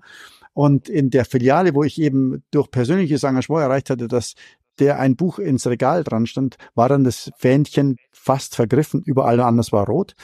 Und das war eben dieses eine Buch, weil er hatte halt nur ein Buch. Und da es im Regal stand, hat es ihm dort natürlich auch nie jemand abgekauft. Und dann stand, glaube ich, da ein halbes Jahr lang einfach fast vergriffen. Fast vergriffen. und und äh, das, ja klar, also das, äh, da bist du als Autor schon, äh, es ist schon zermürbend. Also und auch jetzt, wenn der wieder neue Roman rausgekommen, das, du weißt ja nie, wie das ankommt und ähm, wie lange das dauert, dass es vielleicht dann äh, tatsächlich irgendwie relevante äh, Zahl von Büchern verkauft werden. Also wir haben jetzt hier, bei mir ist es jetzt gerade mal noch nicht mal, also drei Wochen ungefähr, wo das Buch auf dem Markt ist. Äh, es sind tolle Kritiken gekommen und so weiter. Aber die Verkaufszahlen die bilden sich jetzt noch nicht ab, dass du sagen kannst, wow, das wird ein Bestseller, das kannst du vielleicht mal in zwei Monaten, also was anderes, wenn du schon ein sehr, sehr bekannter Autor bist, wie Fitzek, der hat wahrscheinlich seinen Bestseller-Titel nach zwei oder drei Tagen, nachdem er auf dem Markt ist. Ja. Ähm, und ähm, ich habe keine Ahnung, ob das ein Bestseller wird, weil die Kritiker allein sind nicht entscheidend ich finde es auch, mein, mein, mein Buch wird auch kein Bestseller, aber ich finde es, wenn, wenn die Leute das aufmerksam lesen, es kommt ja immer hin, hin und wieder mal vor, dass jemand zu einer Veranstaltung kommt und genau Passagen zitieren kann. Also das hat man ja selten bei einem Artikel oder bei einem Radiofeature. Äh, das ist ja oftmals flüchtiger, aber Leute lesen Bücher aufmerksam und kritisch und konstruktiver, es kommen ja. Debatten zustande. Das, das, das genieße ich sehr und freue mich dann auch, freue mich auch über, über Rezensionen, die, äh, die, die, die konstruktiv sind und kritisch sind, wo man dann merkt, wow, ja, das ist irgendwie dann auch sich damit be beschäftigt. Ähm, äh, also da also ist das, das, das, das Buch auch, einfach ein intensiveres Medium. Ich habe ich hab in Turm Gold irgendwie gibt's da eine Nebencharaktere und die hat zwei Töchter und die ist wirklich, das ist ein Halbsatz, der irgendwie, das ist ja ein 600 Seiten Buch, äh, werden die zwei Töchter dort irgendwie erwähnt, wer die ältere und wer die jüngere ist. Und am Schluss des Buches, wirklich fast auf der vorletzten Seite, werden die spielen diese zwei Töchter nochmal eine Rolle und ich habe da die ältere mit der jüngeren vertauscht, ja. Äh, der Lektor hat es nicht gemerkt, ja. ich habe es nicht gemerkt, keiner hat es gemerkt. Aber wir haben Laserzuschriften ohne Ende bekommen. Ah, das war doch erst die Ältere und dann die Jüngere und jetzt ist die Jüngere und dann die Ältere. kannst du, also es ist schon erstaunlich, wie genau Richtig. Menschen die Bücher lesen. Also das ist, und ich äh, ziehe natürlich äh, aus dieser Blogger-Szene ähm, auch wahnsinnig viel äh, Kraft, weil in dieser Buchblogger-Szene, gerade auf Instagram, das ist, ähm, also das ist äh, eine Wohltat, mit all denen Kontakt zu halten, die Bücher einfach lieben, ja, und die ihr ganze Freizeit damit verbringen, Bücher zu lesen und darüber zu bloggen. Und ähm, das ist, das ist der, der direkte Austausch zwischen Autor und Lesern ist nirgendwo so intensiver wie auf Instagram. Das heißt, ich finde das fantastisch. Das gibt mir sehr, sehr viel. Cool. Bevor ich jetzt anfange zu weinen, so von wegen meines kleinen Podcasts und so, bedanke ich mich bei euch und freue mich, dass ich ein glückliches Händchen hatte. Also ich bin immer sehr, sehr, sehr gerne bei dir. Äh, und witzigerweise ähm, aus den Menschen, mit denen ich hier dann äh, quasi am, am virtuellen runden Tisch saß, habe ich jetzt noch engen Kontakt. Also äh, und auch diesmal habe ich das Gefühl, habe ich wieder zwei Menschen kennengelernt ähm, und wir werden uns mit Sicherheit noch äh, im echten Leben begegnen und auch ansonsten, wenn ihr wollt. Also ich fände es ganz toll, ja, sehr gerne. einfach Kontakt halten. Also wirklich super, super schön. Sehr ja. gerne. Ich, äh, ich bin total happy ähm, und es hat richtig Spaß gemacht und ich fand es sehr interessant und ähm, ja, ich möchte mich bedanken bei euch allen und hoffentlich können wir in Kontakt bleiben. Ja, bei mir war es auch so. Also das sind so oft beim Schreiben, also ich mag das Recherchieren, aber das Schreiben geht mir nicht leicht von der Hand. Ich musste mich dann oftmals zwingen und habe gedacht, irgendwann ist es soweit, irgendwann kann man wieder darüber reden und man, man, man kann sich inspirieren lassen. Und ähm, das Schreiben macht ja auch diese Treffen erst möglich oder diese, diese Formen und diese, diese Formate. Deswegen vielen Dank für die Einladung und ähm, habe auch viel gelernt und äh, ja, gerne mal in anderer Form und, und länger im Kontakt bleiben. Vielen Dank für die Einladung. Super. Also euch viel Spaß allen, nicht nur beim Hören, sondern auch beim Lesen. Und ihr wisst ja, ihr könnt alle drei Bücher gewinnen. Buchgeschenke at sprengerspricht.de und tschüss. Das war Sprenger spricht. Autor Insights.